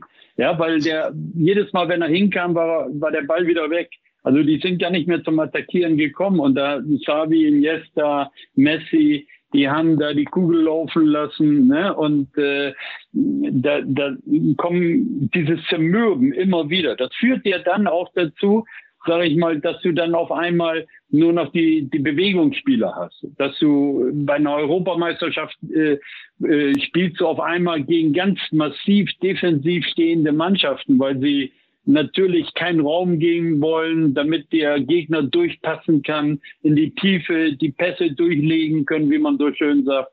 Äh, deshalb sehr kompakt agieren. Und dann fehlt auf einmal, wenn ich dann mit dem spanischen Kollegen rede, dem technischen Direktor, dann sagt er, ja, wir haben keinen, keinen großen Stürmer mehr drin. Es wollen alle nur noch so spielen wie Messi. Alle nur noch so in der Bewegung. Also diese Körperlichkeit kommt auf einmal raus, dann geht's nur über den Ballbesitz. Ich bin auch ein Freund vom Ballbesitz, aber ich bin kein Freund von nur Ballbesitz. Nur Ballbesitz macht für mich keinen Sinn.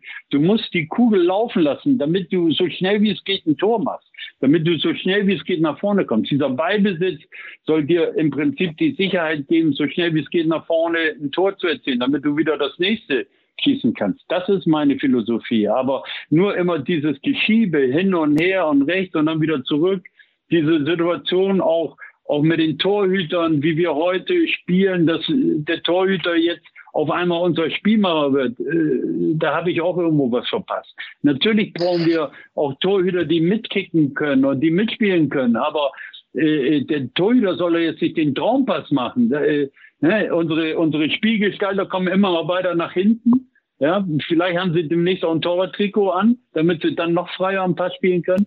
Die Leute, die du vorne drin anspielst, die dann die Eins gegen Eins Situationen suchen. Also äh, da habe ich eigentlich schon so, wenn ich auch, auch äh, ich kenne Gareth Southgate ein bisschen. Wir waren bei der Europameisterschaft zusammen, haben dort äh, für die UEFA gearbeitet, haben ihn so ein bisschen kennengelernt, so seine Idee und wie er das dann eben auch mit den Engländern gemacht hat, mit den, mit den Jugendmannschaften und äh, wie er das jetzt auch mit der A-Nationalmannschaft umsetzt, mit den jungen Leuten, die im Eins gegen Eins mutig draufgehen, er dieses Vertrauen gibt, das finde ich gut. Das finde ich, fand ich eigentlich immer auch, wenn sie wenn sie vielleicht nicht so diese ganz tollen Spiele auch gezeigt haben, aber ich finde, das ist so ein, so ein frischer Aspekt, also wirklich auch äh, selbst Lösungen zu haben, nicht immer nur das Problem abzugeben, sondern zu sagen, äh, versuch mal, deine Fähigkeiten, deine Qualitäten bestmöglich rauszuholen und für dich etwas zu tun und das eben auch in der Ausbildung. Ich glaube, äh, wir, wir reden extrem viel. Wir haben jetzt bei, bei Werder Bremen in den letzten drei Jahren habe ich sehr viel über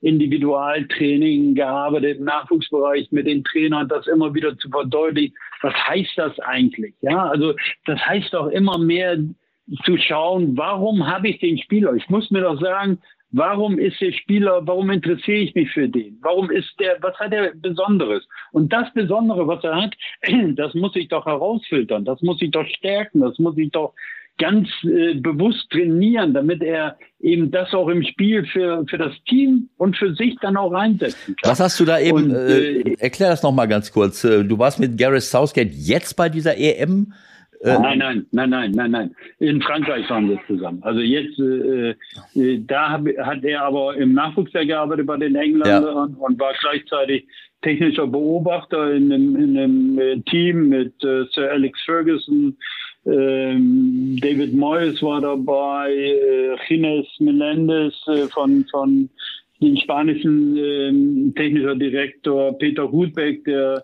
technische Direktor der DEN, das war so eine Gruppierung, da waren noch ein paar Leute dabei. Also das war 2016, äh, das war 2016, die, ne? Genau, in Frankreich die, die EM beobachtet und ich war mit Davis Moyes, war ich in Paris, habe dort alle Spiele jeden Tag, mhm. einmal im Parc de Prince und einmal in, in im, ähm, im Nationalstadion dort äh, die Spiele beobachtet jeden Tag und haben dann eben so eine so ein, äh, Analyse der EM gemacht. Das haben wir auch bei, ich war auch bei den, jetzt nicht bei der Europameisterschaft der U21, aber davor in Italien vor zwei mhm. Jahren und vor vier Jahren in Polen war ich auch bei der U21 EM und da haben wir auch mit einem guten Team die Spiele analysiert, beobachtet, geguckt, wo sind die Trends, eben auch zu herauszufiltern. Das, was du eben auch gesagt hast, Ewald, oder du fragst hast, äh, wo geht der Fußball hin, um zu erkennen, welche Anzeichen gibt es. Ne? Und wir haben damals beispielsweise in Frankreich haben wir festgestellt, naja, alle Teams auf einmal mit einer Vierer, sechs, Viererkette wird zu einer Sechserkette, eine Dreierkette wird zu einer Fünferkette. Dann hast du so ein äh, 4-3-1, äh, 6-3-1 gespielt oder 5-4-1 gespielt, um tief zu stehen, um dann zu kontern, damit du diesen Ballbesitzmannschaften nicht so viel äh, Möglichkeiten gibst und und und. Und dann fehlte auf einmal dieser kompakte Stürmer, um dann eben auch mal über den Flügel einen Flankenball zu bringen, zu hinterlaufen und äh, einen kopfballstarken Spieler zu realisieren. Das fehlte dann einigen manchmal, weil sie eben nur noch über den Ballbesitz gekommen sind. Und solche Trends eben, solche Entwicklungen vielleicht aufzuzeigen und vielleicht auch Lösungen anzubieten, Auffälligkeiten anzubieten für den, für den äh, Verein, für die Vereine, für alle Beteiligten. Das machen wir da ja bei der UEFA. Da gibt's ja dann eben so ein, so ein, äh, ein Programm, so ein, so ein äh, Bericht, der dann äh, Jahr für Jahr ausgegeben wird, entweder bei solchen Turnieren oder zusätzlich bei solchen Turnieren, aber auch bei der Euroleague und Champions League äh, haben wir dann diese Analysen betrieben und haben geguckt, was war auffällig. Also beispielsweise Real Madrid waren, waren ja auch die, die Spielmacher äh, Toni Kroos und Modric, die dann in die, in die, nicht in die Zentrale zwischen die beiden Innenverteidiger gekommen sind, sondern sich seitlich abgesetzt haben, von dort aus gespielt haben, dass dann die Außenstürmer nach innen gegangen sind, um zentraler mehr Bewusstsein zu haben, dass die äh, Marcelo und ähm, ich komme jetzt nicht auf den Namen rechten Verteidiger, hier der, der kleine Carvajal ähm, oder oder Carvajal, genau, die sind dann auf einmal die rechts und links außen gewesen. Also die Außenverteidiger waren dann auf einmal unsere Außenstürmer. Aber wenn ihr doch, ne? aber diese Trend zu erkennen und das ja. aufzuzeigen und zu sagen, was heißt das dann? Ne? Braucht der Außenverteidiger in der Ausbildung dann, sage ich mal, noch den Schuss auch im Eins gegen Eins nach vorne, braucht er diese Trainingseinheit eben auch, weil er dann eben in der Situation ist, wird er weniger dann in der Defensive gefordert. Ne? Also all diese Themenstellungen, die gehören ja dazu, zu so einer Analyse. Aber Thomas, wenn ihr so viel analysiert und, äh, und euch das anschaut mhm. äh, und Trends erkennt, ich meine, äh, das eine ja. ist, einen Trend zu erkennen. Das andere ist, sich zu fragen, Moment mal, wo kommt denn der Trend überhaupt her? Gefällt uns dieser Trend überhaupt? Mhm. Wo ist denn mhm. dieser Gedanke mhm. zu sagen, ähm, ist, kann das vielleicht auch mit der Anzahl der Spiele zusammenhängen? Kann es mit dieser zunehmenden mhm. Vermarktung zusammenhängen, dass wir Wettbewerbe an, an Wettbewerb äh, äh, ähm, äh, hängen, äh, dass die Anzahl der Spiele äh, zunimmt für die Spitzenspieler, dass du bestimmte äh, Laufintensitäten vielleicht gar nicht mehr leisten kannst und sich dadurch eben auch viele Mannschaften komplett zurückziehen. Äh, ich meine, all diese Dinge sehen wir doch und dann in Tateinheit natürlich mit das würde ich eher als Trend ansetzen oder vielleicht hängt es auch damit zusammen, dass dieser Ballbesitz äh, äh, sich vielleicht auch daraus ergeben hat. Wenn ich Pep gesehen habe, äh, hinterher äh, habe ich mir das nicht mehr angucken können. Ähm, äh, mhm. Irgendwann hat der Mourinho, mhm. glaube ich, damit angefangen, die Spitzenmannschaften auch gegen Barcelona ganz hinten hinzustellen. Und dann hat Pep äh, nur noch mhm. den Ball laufen lassen. Vielleicht auch aus der Not heraus, naja, wo sind denn die Räume? Ich muss mir jetzt was Neues einfallen mhm. lassen. Auf ganz, ganz engem Feld, papp, papp, papp, papp, plötzlich bin ich durch. Dafür brauche ich aber die Messis, Iniestas mhm. und Xavis dieser Welt. Also am Ende des Tages mhm. kann das sein, dass diese ganze Entwicklung auch dazu beigetragen hat, dass wir, äh, dass wir nicht mehr das klare Flügelspiel betreiben, weil wir nicht mehr die Räume haben, äh, dass wir dann eben auch durch dieses schnelle Ballbesitzspiel auch gar nicht mehr in die Zweikämpfe kommen. Wie du es schon gesagt hast, äh, mhm. manche Mannschaften mhm. versuchen ja, äh, das sehe ich auch manchmal, dann, äh, wenn du bestimmt auch bei der EM jetzt, dann, dann heißt es, ja, die kommen gar nicht in die Zweikämpfe. Naja, wenn ich gegen Spanien spiele, die Spanier sind technisch so mhm. perfekt, bevor, wenn du die Idee hast, so den greife ich jetzt an, dann ist der Ball schon zwei Stationen weiter. Also genau. ähm, so die Frage, die, das, was wir da kritisieren, die Körperlichkeit ist nicht mehr da, die Zweikampf, das Zweikampfverhalten ist nicht mehr da. Vielleicht können sie es auch gar nicht mehr. A, äh, äh, achten ja. wir bei der Ausbildung gar nicht mehr drauf, aber B, äh, kann es auch sein, dass du viel seltener in die äh, Verlegenheit kommst. Und dann kommt noch dazu, aus meiner Sicht, dass die Bewertung von Situationen total lächerlich geworden ist. Du hast es eben schon angesprochen. Jetzt ja. halte ich mal den, ja. den Monolog. Also wenn du früher äh, ja, aber das sind äh, das sind das sind alles Punkte. Also da bist du ja in ganz ganz vielen Bereichen drin. Also wir, wir kümmern uns da in dem Bereich, wo ich bin bei der UEFA oder wo ich, wo ich das gemacht habe, geht es wirklich um, um, um rein das, was auf dem Platz wirklich passiert und was dort geschieht. Ne? Und dann natürlich auch immer wieder zu gucken, wo kommt das her? Und du hast vollkommen recht. Das sind alles Reaktionen. Ja, also einer bietet ja was an und dann folgt das andere daraus, wie man sich dagegen vielleicht wehren will. Ja, also ich kann nicht sagen, was weiß ich jetzt, wenn einer immer die Kugel nur laufen lässt, so, und ich greife jetzt immer an, so wie du eben schon gesagt hast, und bin immer der Depp, komme immer zwei Minuten zu spät und laufe mir da, dann sage ich, nee, stell mich hinten einfach hin und warte, gib dem Gegner nicht den Raum, dass er sich ausspielt und mache es ganz eng, damit sie da gar nicht durchkommen und versucht, versucht das damit zu realisieren. Ne? So, und dann stellt sich aber wiederum die Frage, okay, das ist ja nur die Defensive, was mache ich dann aber in der Offensive?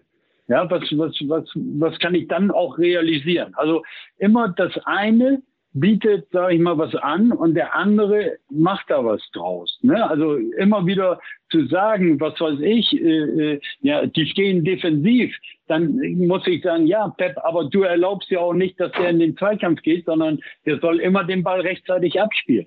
Ne? Also dann kannst du nicht da, dich darüber beschweren, sondern du musst dann im Prinzip wieder eine neue Lösung finden. Und darum geht es. Also zu schauen, wie ist der Trend, was müsste man machen, was fehlt vielleicht und wo führt das hin. Das ist die eine Seite. Die andere Seite ist, ist das Reglement, ist der Wettbewerb, ist das System das Richtige, das Falsche? Haben wir zu viele Spiele? Sind wir zu sehr Vermarktung? Es findet jedes Jahr äh, findet unter den, den Top-Ligen, findet so ein Elite-Trainerforum statt, wo dann natürlich auch so die Mannschaften, die eben diese Belastung haben, die in der Champions League nonstop dabei sind und, und, und, ähm, dass die dann letztendlich so ein Meeting haben und da kommen auch andere Themenpunkte. Also da kommt auch mal äh, eine Neustrukturierung zur Diskussion, da kommen äh, Regelentscheidungen manchmal zur Diskussion wo dann eben die Trainer sich dann auch nochmal äußern können und wo sie eine Chance haben, äh, da eben irgendwo äh, dran teilzuhaben, wo, wo wir sonst als Trainer bist du ja immer nur der Depp, du rennst ja immer nur überall hinterher und alle entscheiden über dich. Du, du bist immer der, der für alles den Kopf erhalten muss, aber zu sagen, hast du nirgendwo was, weder bei den Schiedsrichtern noch bei den bei den äh, äh bei dem Austragungsmodus noch wie viel, wie viel äh, der Rahmenterminplan hergibt und und und. Da bist du nirgendwo dabei. Aber du musst alles für alles gerade stehen. Also da hast du dann nochmal so eine Chance, da eben auch was mitzumachen und äh, da nochmal zu erklären. Aber ich finde eben diese sportlichen Trends und die werden wiederum, das was Sie vorhin gesagt haben, die werden in einem Bericht festgehalten und stehen jedem Verein äh, zur Verfügung. Jeder Verein kann sich das runterladen in, im Internet oder kann sich so ein Magazin äh, holen von der UEFA. Ich glaube, da macht die UEFA einen ganz guten Job. Also weil sie natürlich auch irgendwo bewerten will, wie sind die eigenen Wettbewerbe, wie ist die fußballerische, die sportliche Qualität in diesen Wettbewerben. Und das eben dann auch runterzubrechen, das ist ja der Gedanke dabei, das runterzubrechen. Das ist die Topspitze ja, und dann runterzubrechen, zu sagen, was kann der Einzelne davon mitmachen. Natürlich sind unterschiedliche Gedanken dabei. Was weiß ich, wenn du eine Top-Mannschaft bist, wenn, als wir damals in der Champions League gespielt haben, Europapokalfinale waren in, in, in der Euroleague, haben wir 55 Pflichtspiele gemacht, alleine nur als Verein. Das sind 42 Wochen. Plus Nationalmannschaft, wo dann die, die Spieler noch unterwegs waren. Äh, dann, dann weißt du, dass du da keine Zeit mehr hast, irgendwo noch eine, eine, ein Spiel reinzukriegen. Ne? Und dann wird das schwierig. Und dann ist natürlich gegenüber einer Mannschaft, die 34 Spiele plus ein Pokalspiel vielleicht hat, 35 Spiele, da ist natürlich ein Riesenunterschied. Ne? Aber da muss man trotzdem dann auch gucken, wo ist der sportliche Gedanke, was will ich erreichen, wie will ich ausbilden und wo geht mein Weg hin. Wir könnten jetzt natürlich noch stundenlang reden, aber ähm, dann ja, mindestens Tage, tagelang, Tage. dann, aber dann schmeißen unsere Hörer uns raus. Also die, ähm, äh, du bist ja äh, technischer Direktor äh, jetzt gewesen die äh, die ganze Zeit und ich mhm. nehme an, dass einiges von dem, was du da jetzt äh, erzählt hast und auch analysiert hast, so ein bisschen auch ein äh, Einfluss äh, oder äh, eingeflossen ist in, in deine Tätigkeit bei Werder, äh, wie du es eben so mhm. ange, ja, angesprochen hast, ja, vielleicht im Nachwuchsbereich ein bisschen ja. mitmachen, äh, Trainer coachen. Äh, hast du versucht, da äh, irgendwelche Schwerpunkte äh, umzusetzen von euren Analysen da bei euch? Also wir haben, wir haben natürlich, äh, als ich vor drei Jahren angefangen habe, waren genau diese, diese Idee erstmal, warum technischer Direktor, was, was soll das? Was, mhm. Warum machen wir das? Wir sind ja nicht in England, wo wir nochmal ein anderes System haben, wo die die Trainer ja nochmal eine andere Situation haben als mhm. äh, in, in, in, Deutschland. Einfach äh, der Gedanke, wenn du, wenn du überlegst, wie lange ist ein Cheftrainer äh, bei einer Bundesligamannschaft. Ne? Mhm. Also wir wissen um die Haltbarkeitsdauer sage ich mal, die liegt bei 1,2 oder 1,3 Jahren äh, äh, im Schnitt.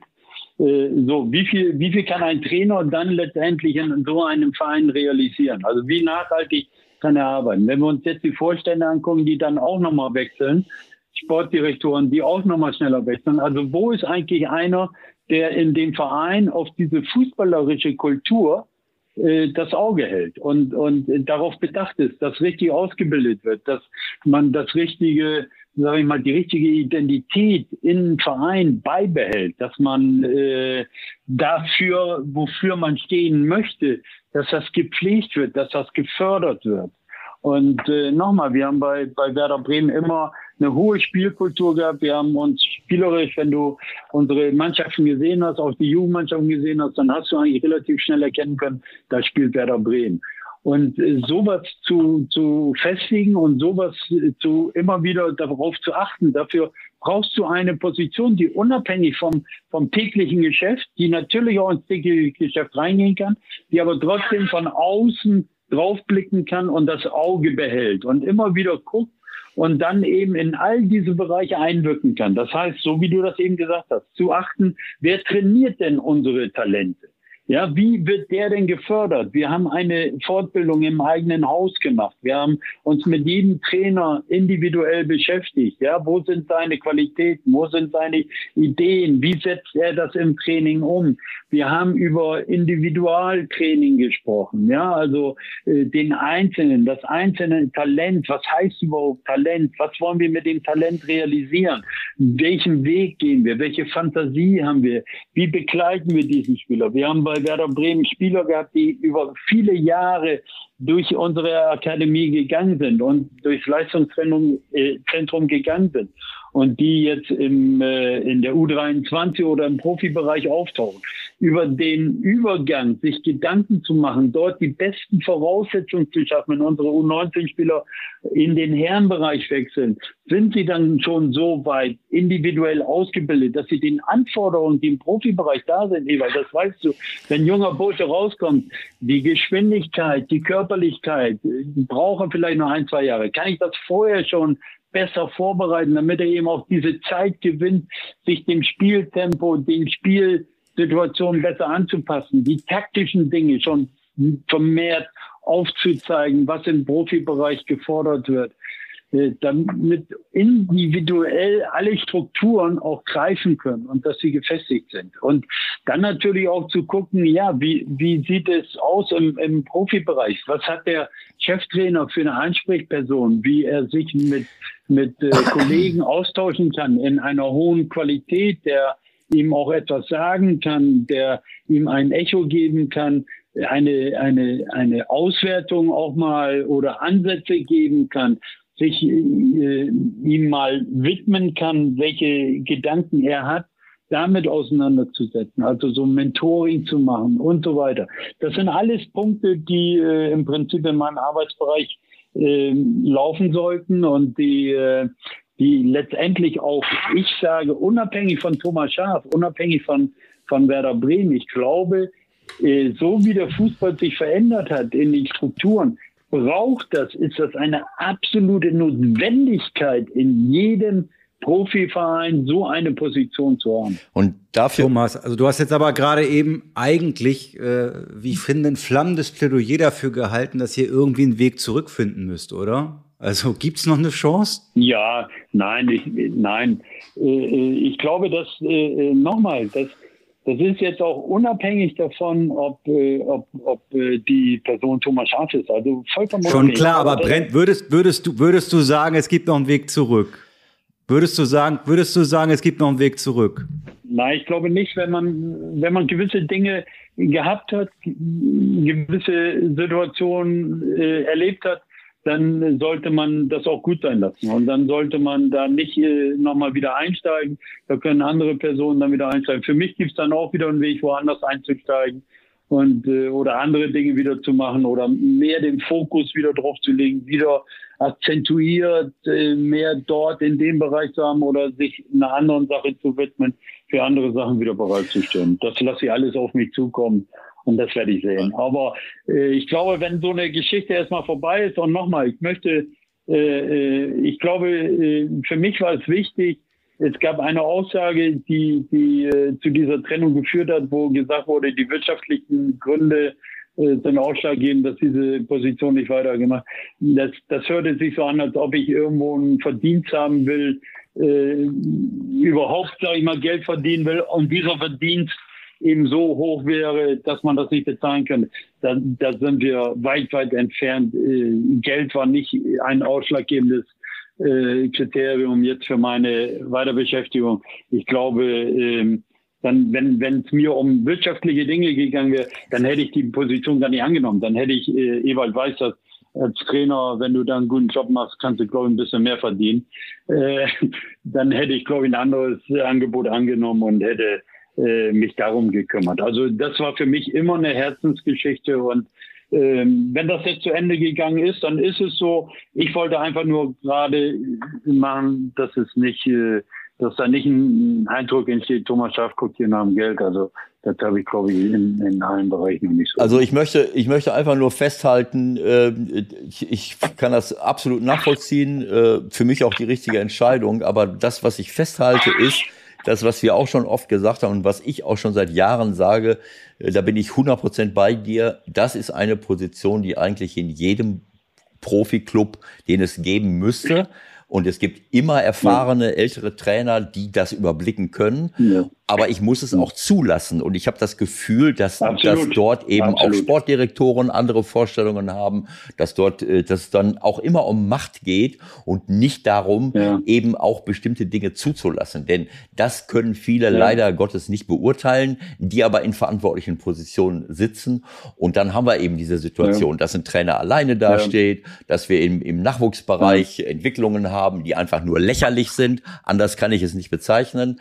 Äh, aber mhm. lassen wir es mal so mhm. dahingestellt. Äh, äh, das ist ein Thema, da können wir ein andermal drüber reden. Äh, äh, also das war sehr, sehr schön, Thomas, von dir all diese Einschätzung zu hören und auch mal mitzubekommen, nicht nur das, was du über Werder sagst, sondern auch das, was du parallel die letzten Jahre für die UEFA gemacht hast, in der Analyse von, von Turnieren, in der Analyse des Profifußballs und in der Analyse der mhm. Ausbildung. Also das hat mir sehr gut gefallen. Michael, du noch was hinzufügen? Auch wichtig dabei, auch, auch wichtig dabei, ich war auch auf, auf ein paar Trainerkongressen, Trainerfortbildungen. Ich, äh, die UEFA macht ja auch, ähm, was, was die Trainerkurse angeht beispielsweise, ne? der Fußballlehrerkurs, der in Deutschland immer stattfindet, ähm, der war da auch schon, so dass die UEFA vier äh, Trainerkurse einlädt für eine Woche. Jetzt in der Pandemie ging das nicht. Für eine Woche nach Nyon zur UEFA und dann äh, machen diese vier Nationen, also was weiß ich, Deutschland, Schweiz, Österreich, Frankreich. So, die kommen alle mit ihren Trainerkursen dorthin, als Beispiel, und machen eine Woche zusammen so eine Fortbildung, mhm. beschäftigen sich mit Themen, Analysen und so weiter. Und da sind ganz viele Sachen dabei. Also gute Gesprächspartner, Partner, äh, Roberto Martinez beispielsweise, mhm. war auch dort zu, zu einem Interview, der äh, sehr interessante Ansätze hat. Ich habe ihn auch dort kennengelernt und, und konnte gut mit ihm äh, diskutieren und, und sehr offene Gespräche. Aber wir auch Praxis ne, wird, wird dann gemacht so.